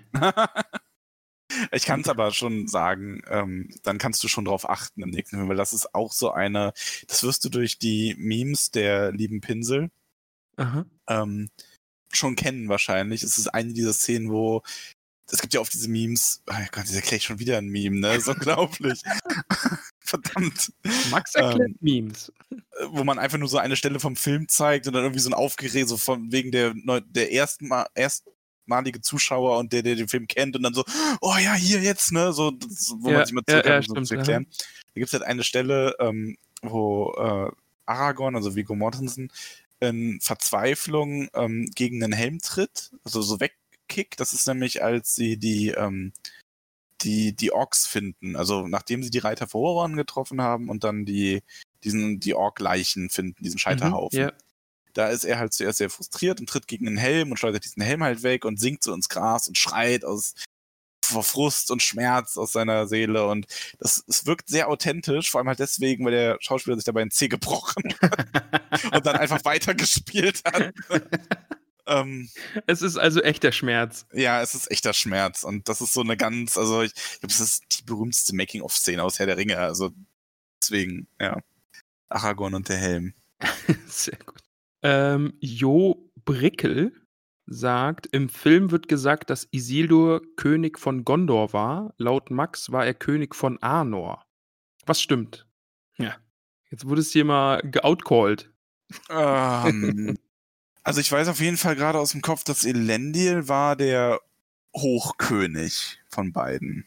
Und habe ich wirklich gesagt, dass Isildur der, ähm, doch ja, Isildur war der König von, war, ich glaube, nee, war, Isildur war glaube ich sogar noch beides, oder? Ja, fragst du mich oder was? Ja, schon. ja, du hast das doch alles mit angehört. Nee, ich glaube aber, war, ähm, nee, war Anarion nicht der König von Gondor nach dem, nach dem Zusammensturz? Du Max, ich habe keine Ahnung. Ich habe es dir einfach nur vorgelesen. Vielleicht wollte der Jo auch nur, dass du dir den Kopf zerbrichst. In Zweifel gerätst und scheiterst. Also ich glaube, ich habe recht. Aber ich werde das nochmal recherchieren. Es ist echt schwer, diese ganzen Blutlinien und wer da jetzt von was genau König war im Kopf zu haben. Aber vielleicht war das unser erster. Also, Max, das äh, stimmt ja jetzt nicht ganz, was du gesagt hast. Kommentar. Kann schon sein, ja. Wir hatten uns ja, hatten uns das ja auch ein bisschen gewünscht und äh, ein bisschen drauf angelegt. Das tut weh. Gut. Jonas Edelhoff sagt einfach nur geiler Soundtrack. Ja, wir haben schon geschwärmt, oder? Es ist wirklich ein geiler Soundtrack. Ja, auf jeden Fall. Den kann man sich auch mal so, den, den habe ich sogar öfter schon mal beim Schreiben gehört. Also da, ich brauche immer Musik beim Schreiben und da, wenn man Fantasy schreibt, kann man sich gerne mal den Herr der Ringe Soundtrack reinmachen. Kann man bei allem hören. Ja, vielleicht nicht bei allem. Also Doch. wir würden, wir würden da schon Situationen einfallen. Nein, keine einzige. okay, bei allem kann man den Soundtrack hören. Es ist ein geiler Soundtrack. Für Die jeden Moment den, das richtige Lied. Die gute Frauke schreibt auch, ähm, ist Lorien treffend dargestellt oder zu mystisch? Ja, das ist ja das, was ich meinte. Ähm, also, wenn man es so als Buchpurist, wieder so ein Häkchen beim Bingo, war da nämlich auch drauf, ähm, ist es, glaube ich, schon so, dass es zu mystisch dargestellt ist am Ende und dieses Gold, Glitzer, goldene Felder fehlt, so ein bisschen dieser Goldeinschlag. Aber ich glaube, es wäre einfach zu hell gewesen für einen Film. Von der Darstellung her. ja, Und vielleicht auch zu ähnlich zu Bruchtal. das stimmt. Das ist, das ist ein guter Hinweis, ja. Man will sich da ja schon so ein bisschen absetzen. Das, ja, das ist, das ist ein guter Punkt. Das kann, glaube ich, mit reingespielt haben, dass, dass es einfach anders aussehen muss. Hm. Ja. Sehr guter Punkt, Max. Ich lobe dich. Dankeschön. Jörg Amecke, und der Name ist dann leider abgeschnitten, kann ich nicht mehr lesen, ähm, hat mir heute, glaube ich, übrigens geschrieben, unser Podcast wurde ihm von seinem Vater empfohlen. Auch sehr Das habe ich auch gelesen, das finde ich total cool. Ja. Schreibt. Generation, wir verbinden Generationen.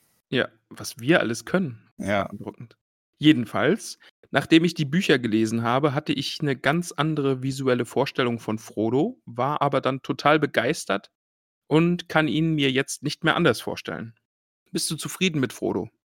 Ja, doch. Also, ich habe halt grundsätzlich das Problem, als die Filme rauskamen, war ich ja auch noch ziemlich jung.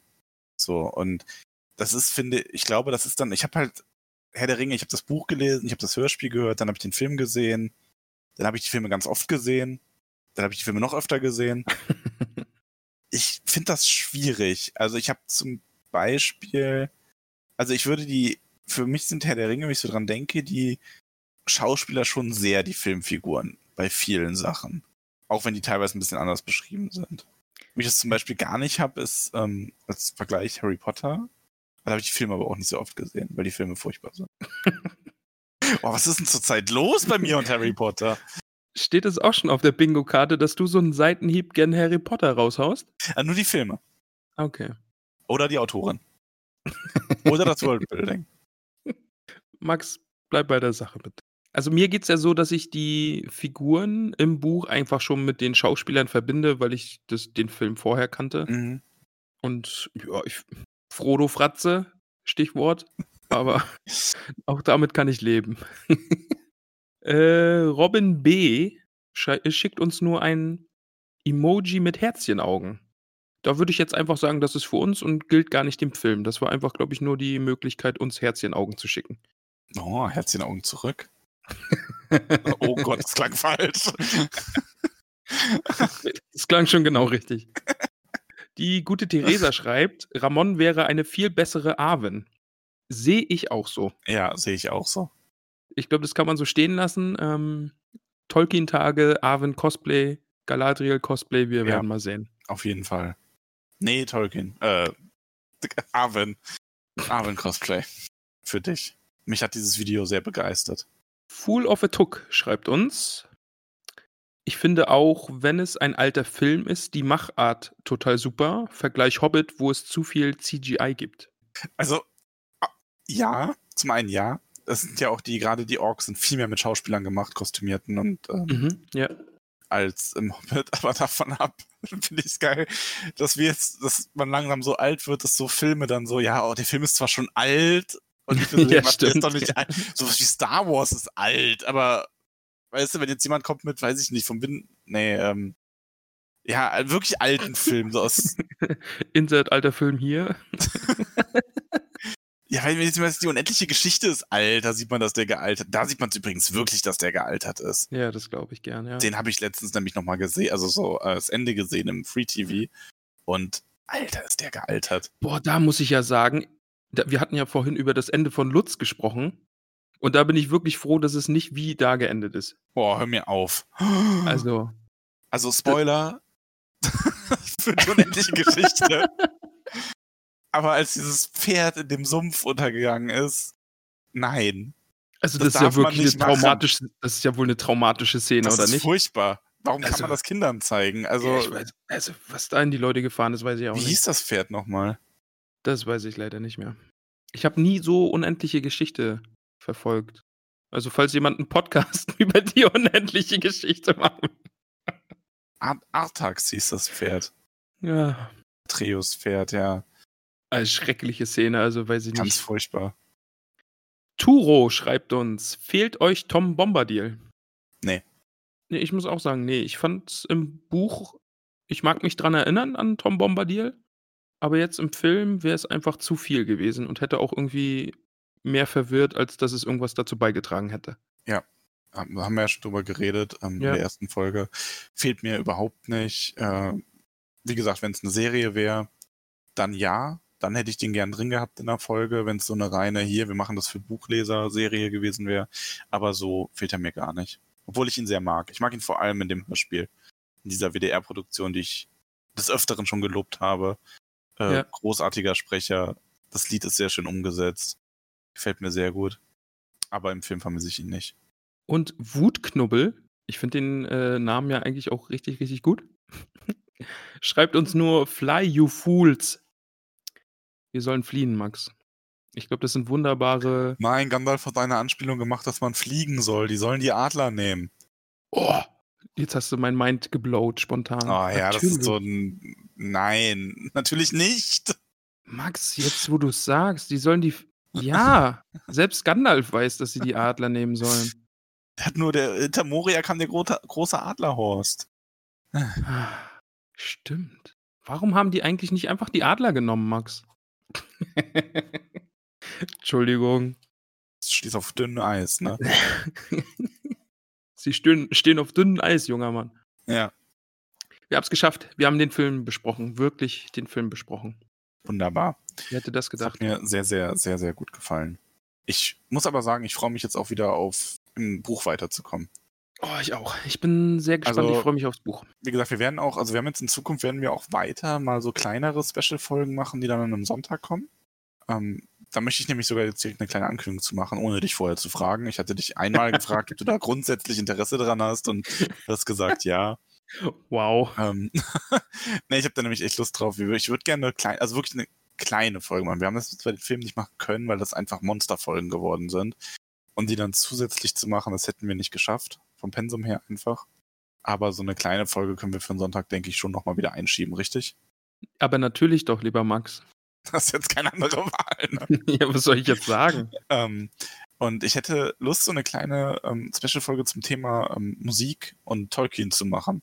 Ah ja, da hatten wir drüber gesprochen, ja. Genau, also und zwar wirklich, äh, also soll eher so ein bisschen lustig sein und zwar schreibt uns doch nochmal Bands oder Lieder oder andere Begebenheiten zum Thema ähm, Musik. Andere Begebenheiten. Ja, ich meine halt so Geschichten wie mit den Beatles und so. Lach nicht. Alles gut. Ähm, zum Thema Musik und Herr der Ringe und Tolkiens Werke allgemein. Also es gibt ja sehr, sehr viele Bands, die ganze Tolkien-Alben gemacht haben. Es gibt Bands, die ähm, die Lieder aus den Büchern singen und so weiter und so weiter. Also ähm, schickt uns da mal eure Lieblinge und wir werden die uns anhören. Also an zu alles, weil ich habe schon öfter mal was reingehört, was mir dann nicht so gut gefallen hat, einfach weil ich das die Musikart einfach nicht unbedingt so toll finde. Das ist ja immer sehr viel Geschmackssache. Ja. Aber da möchte ich mir dann doch wirklich mal alles so ein bisschen äh, antun. Vielleicht überzeugt einen das eine oder andere ja doch. Und dann quatschen wir einfach mal eine, keine Ahnung, wie lange es dann dauert, halbe Stunde, Stündchen darüber, was wir so für Erfahrungen gemacht haben beim Hören, wie uns das gefallen hat. Das klingt nach einem echt guten Plan, Max. Das machen wir so. Ja. Kommen bestimmt ein paar schöne Be Begebenheiten bei rum. Also schickt uns Tolkien-inspirierte Musikstücke und alles, was dazugehört. Und Begebenheiten. Und Begebenheiten, ja. Max, lass uns in die Hobbithöhle gehen. Wir gehen in die Hobbithöhle. DVD raus, wieder in den Schrank, Ja. Vor den Kamin. vor den Kamin, bitte. Äh, zu Beginn, bevor wir uns ans Feuerchen setzen, muss ich sagen, nochmal tausend Dank an euch alle für den so gelungen, gelungenen Umzug zu Steady.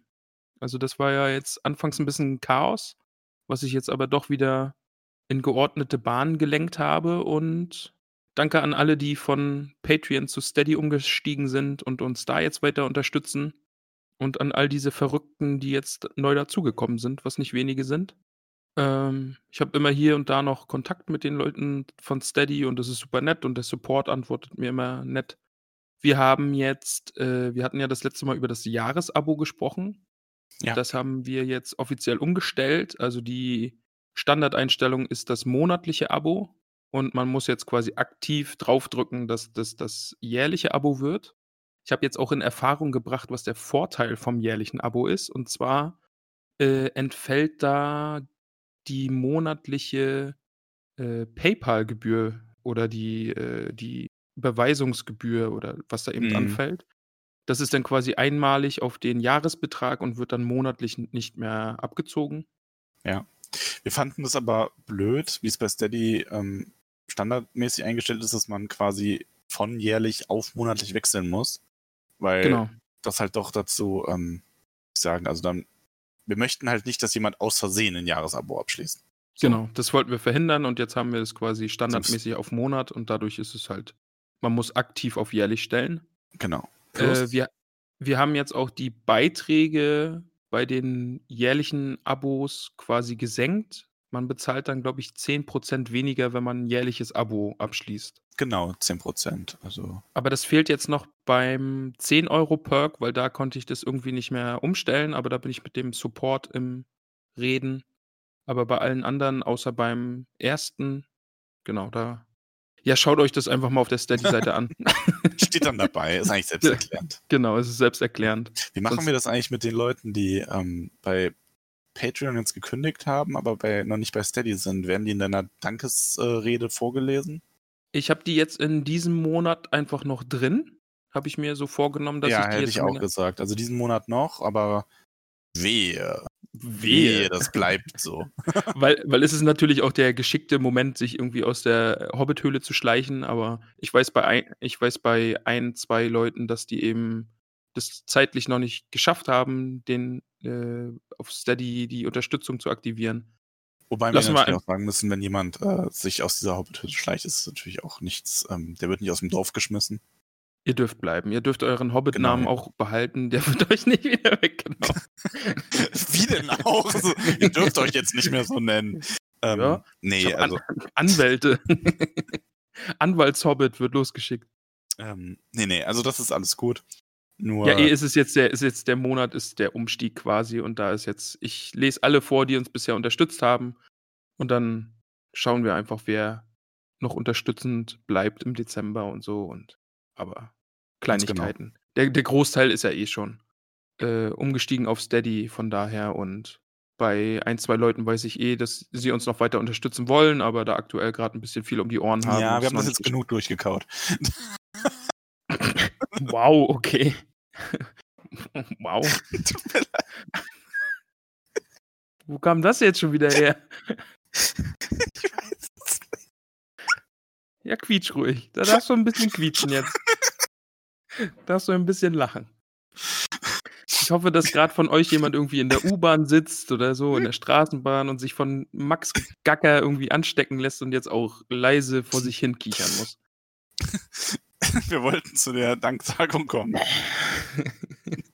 Bist du soweit? Ich warte da auf dich. Ja, ich ich, ne- das ich nehme mir da die Zeit. ist gut. Bin da. Gut, dann fangen wir jetzt mal an, Danke zu sagen.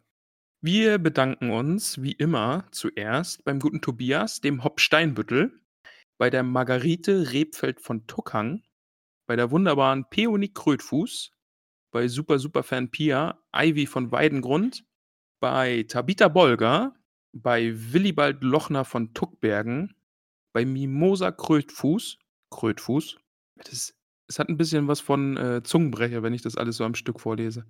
Bei Elanor Stolznacken, Gorbulas Unterberg von Froschmoorstetten, beim guten Borgulas Pausbacken Beutlin, bei Vincent dem Dudo Sackheim Straffgürtel, bei den Eheleuten Bungo und Polly Tuck von den Großmials, beim wunderbaren Borgulas Brombeer von Weidengrund, bei Flora Dachsbau, Ponto Bolger vom Waldende, beim allseits geliebten und zauberhaften Bingo Gruber, bei Rosi Posi Oberbühl und bei Goldlocke Oberbühl, bei Lotho Bolger, bei Marigold Gutleib von den Dachsbauten, Milo Gamci, Nob Lehmhügel, Camelia Tuck. Max, diese Liste ist unendlich lang. Was ist das? das hast du dir so eingebrockt. Also. Ja, ich weiß, es ist selbstgemachtes, also ja. Aber ich mache das ja auch eigenes gern. Grab geschaufelt. Aber das ist auch ein bisschen Gehirnjogging, glaube ich, irgendwie. Lesen und gut vorlesen. Das, Im Alter ist das angebracht. Ähm, Camelia Tuck, hatte ich gesagt. Adamanta Tiefschürfer. Beryl Hummelwurz. Lalia Oberbühl von Neuhausen. Beim guten Holfast Brandibock. Bei Asphodel Hüttinger. Bei Gormadok Goldwert, dem guten Lars. Reginat Starkopf. Estella Labkraut. Priska Lehmhügel.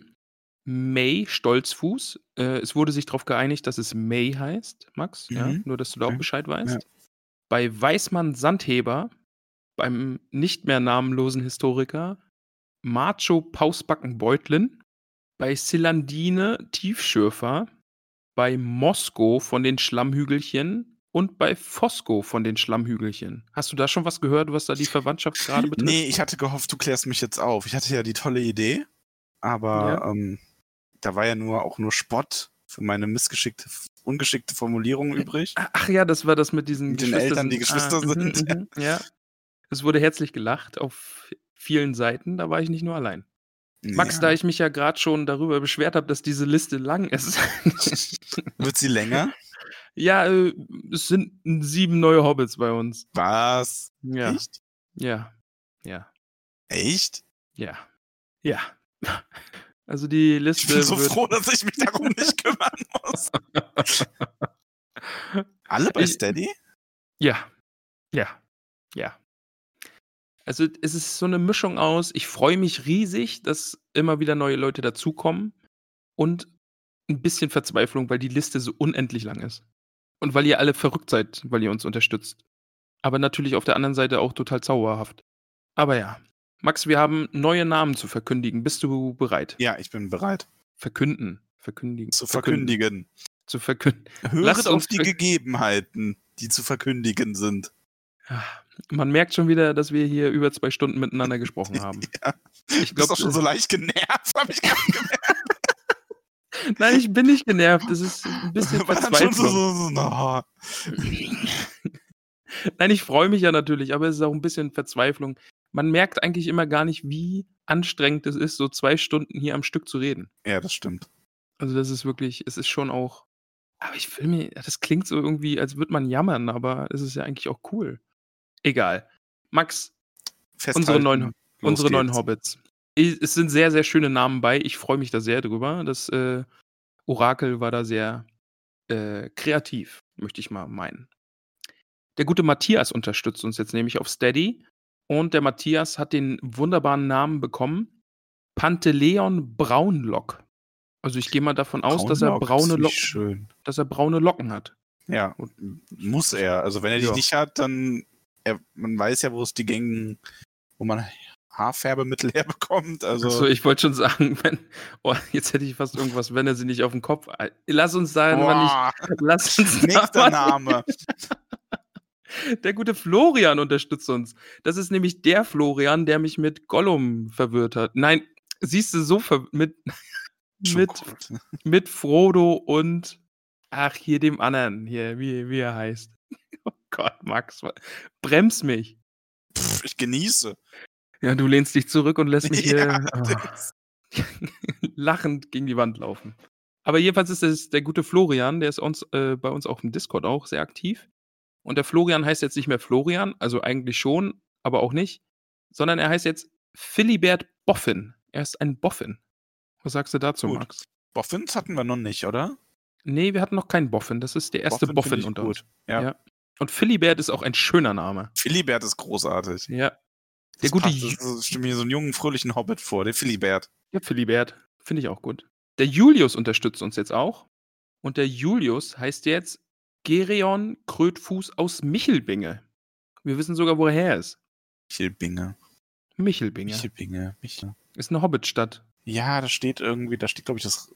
Dieses Mu das Äh, Rathaus, glaube ich, und ein ja, Museum. Und das, und das Museum, genau, ja. Genau. Ich bin so klug. Das ist echt wow. Beeindruckt. Vielen Dank, Julius, für deine Unterstützung. Oder soll ich eher sagen Gereon? Denn du bist ja jetzt Gereon. Dann, äh, das zweite Ehepaar ist zu uns in die Hobbithöhle gekommen. Die gute Claudia und der Frank, die unterstützen uns jetzt nämlich auch. Und die Claudia heißt jetzt Poppy und der Frank, der heißt Marok. Und zusammen sind die, sie die Familie Haarfuß. Oh, das ist schön. Poppy und Marok Haarfuß sind sie. Das ist ein würdiger Hobbit-Name, finde ich. Finde ich auch, ja. Ja. Die Haarfußens. Haarfüßer. Ach. Haarfüße. Haarfüß.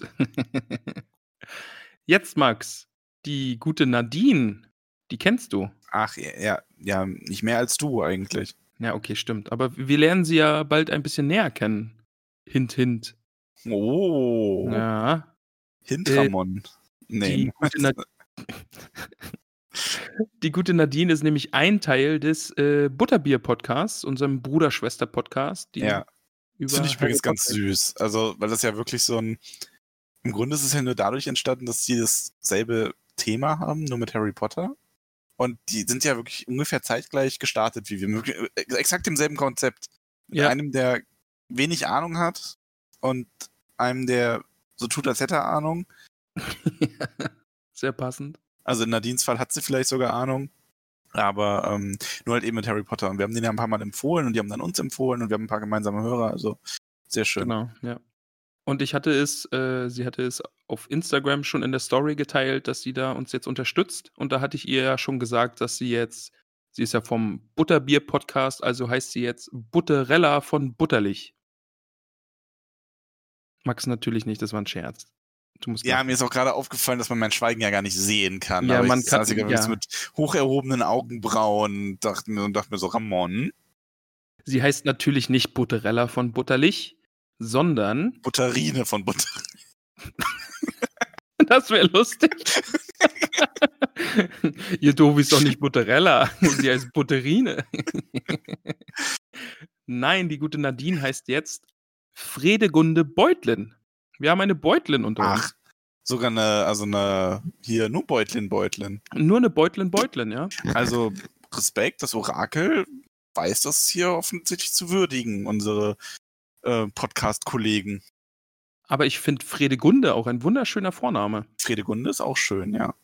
Und äh, zu guter Letzt, der Lars unterstützt uns jetzt auch. Der ist jetzt. Äh, Last but not least. Warum habe ich das nicht? Oh, das wäre großartig. ich weiß es nicht. Ich bin gerade ein bisschen entsetzt, dass es nicht von dir kam. Der hätte von mir sein. Max, ich bin sehr, sehr stolz auf dich. Ja, danke schön. Oh, das, das war last but not least. Hat er bestimmt auch noch nie gehört. nee, noch nie.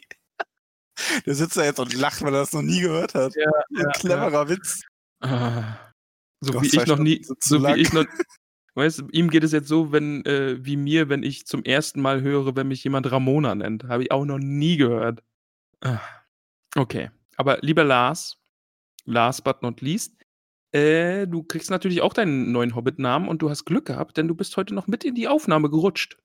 Der kam jetzt nämlich frisch rein. Es ist ein ganz frischer Unterstützer. Und der Lars heißt jetzt Hildi von Staxbau. Der Vorname ist großartig, finde ich. Nochmal den Vornamen bitte. Hildi, Hildi Fons. Hildi Fons. Hildi. Hildifons. Okay. von Staxbau. Gefällt mir auch gut. Das ist ein wunderschöner. Also die, Ja. die Namen sind diese Woche auch wieder großartig. Da muss ich das ah, da Orakel hat das Orakel aber immer wirklich ein gutes Händchen. Also. Ja, also das ist ja. Ähm, ja, vielen Dank für eure Unterstützung. Tausend, tausend Dank an all euch Verrückten, die uns äh, finanziell unterstützen bei dem, was wir hier machen. Falls ihr bei uns auf dem Discord-Server schon seid und uns unterstützt, dann schreit doch jemanden von uns an, denn unsere UnterstützerInnen bekommen einen Sonderrang äh, auf dem Discord-Server und haben noch so eine kleine Extra-Ecke, wo nur die UnterstützerInnen zusammenhocken und die Köpfe zusammenstecken können. Und falls ihr diese Rolle noch nicht habt, dann schreibt mich höchstpersönlich an und haut mir auf die Finger und sagt mir, hier, gib mir mal diesen Rang. Weil manchmal flutschen mir welche durch die Finger und dann sehe ich es zu spät oder gar nicht. Und schreibt mich einfach an, dann gebe ich Ja. euch die Rolle und dann passt das. Also ihr müsst wirklich Ramon anschreiben, weil ich weiß nicht, wie das geht. Mich hat einer angeschrieben. Da habe ich dann gesagt, schreib Ramon an. Stimmt, ja. er hat mir dann gesagt, er hat es schon bei Max versucht, aber ja. Ja, gut. Ja, es war sehr schön. Wir haben viel gelacht. Ich glaube auch, ja. Es war eine sehr schöne Folge. Ja. Ich bin matschköpfig ohne Ende. Ich auch. So zwei Stunden am Stück mit dir reden. Also, das haben wir ja viel gemacht, aber da haben wir irgendwas nebenbei noch getan und so. Ja, und wir waren dann halt auch immer schon matschköpfig, da hat uns nur keiner zugehört. Deswegen ja, war das okay. nicht so wichtig. Ja, okay, stimmt. Da hat man, ja, das ist ein guter Einwand. Gut. Das wird eine lange Folge wieder. Ich hoffe, Meine ihr habt Lieben. Spaß daran. Genau. Ich hoffe, ihr hattet viel Spaß. Wie immer danken wir euch fürs Zuhören. Und nächste Woche geht's dann weiter. Endlich Mit- wieder mit einem Kapitel. Ich freue mich sehr aufs Kapitel. Kapitel. Ja, ich freue mich auch. Das Kapitel Baumbart, richtig? Oh, da, ja, da bin ich. Ja, Ja. da freue ich mich. Hast du schon gelesen? Nein, noch nicht. Das werde ich jetzt die Woche machen. Hm, Ja, dann viel Spaß. Ich habe es schon Vielen, gelesen vielen es ist fantastisch. Ja, du Gut. hast es ja eh schon mal gelesen. Ja, stimmt. Ähm, ja. Lassen wir uns mal hier aufhören. Lassen Kluge- wir uns mal hier auf. Ja, kluge Dinge ist hier von mir jetzt nicht mehr zu erwarten. Podcast Ende. tschüss. Macht's gut. Äh, was, hören wir jetzt wirklich auf? Ja, es war jetzt, äh, vorbei. Achso, das waren jetzt die Schlussworte. ja, also, jetzt- also jetzt. Tschüss. Jetzt ist wirklich Schluss. Äh, um es mit den zauberhaften Worten des Peter Lustig zu sagen, abschalten.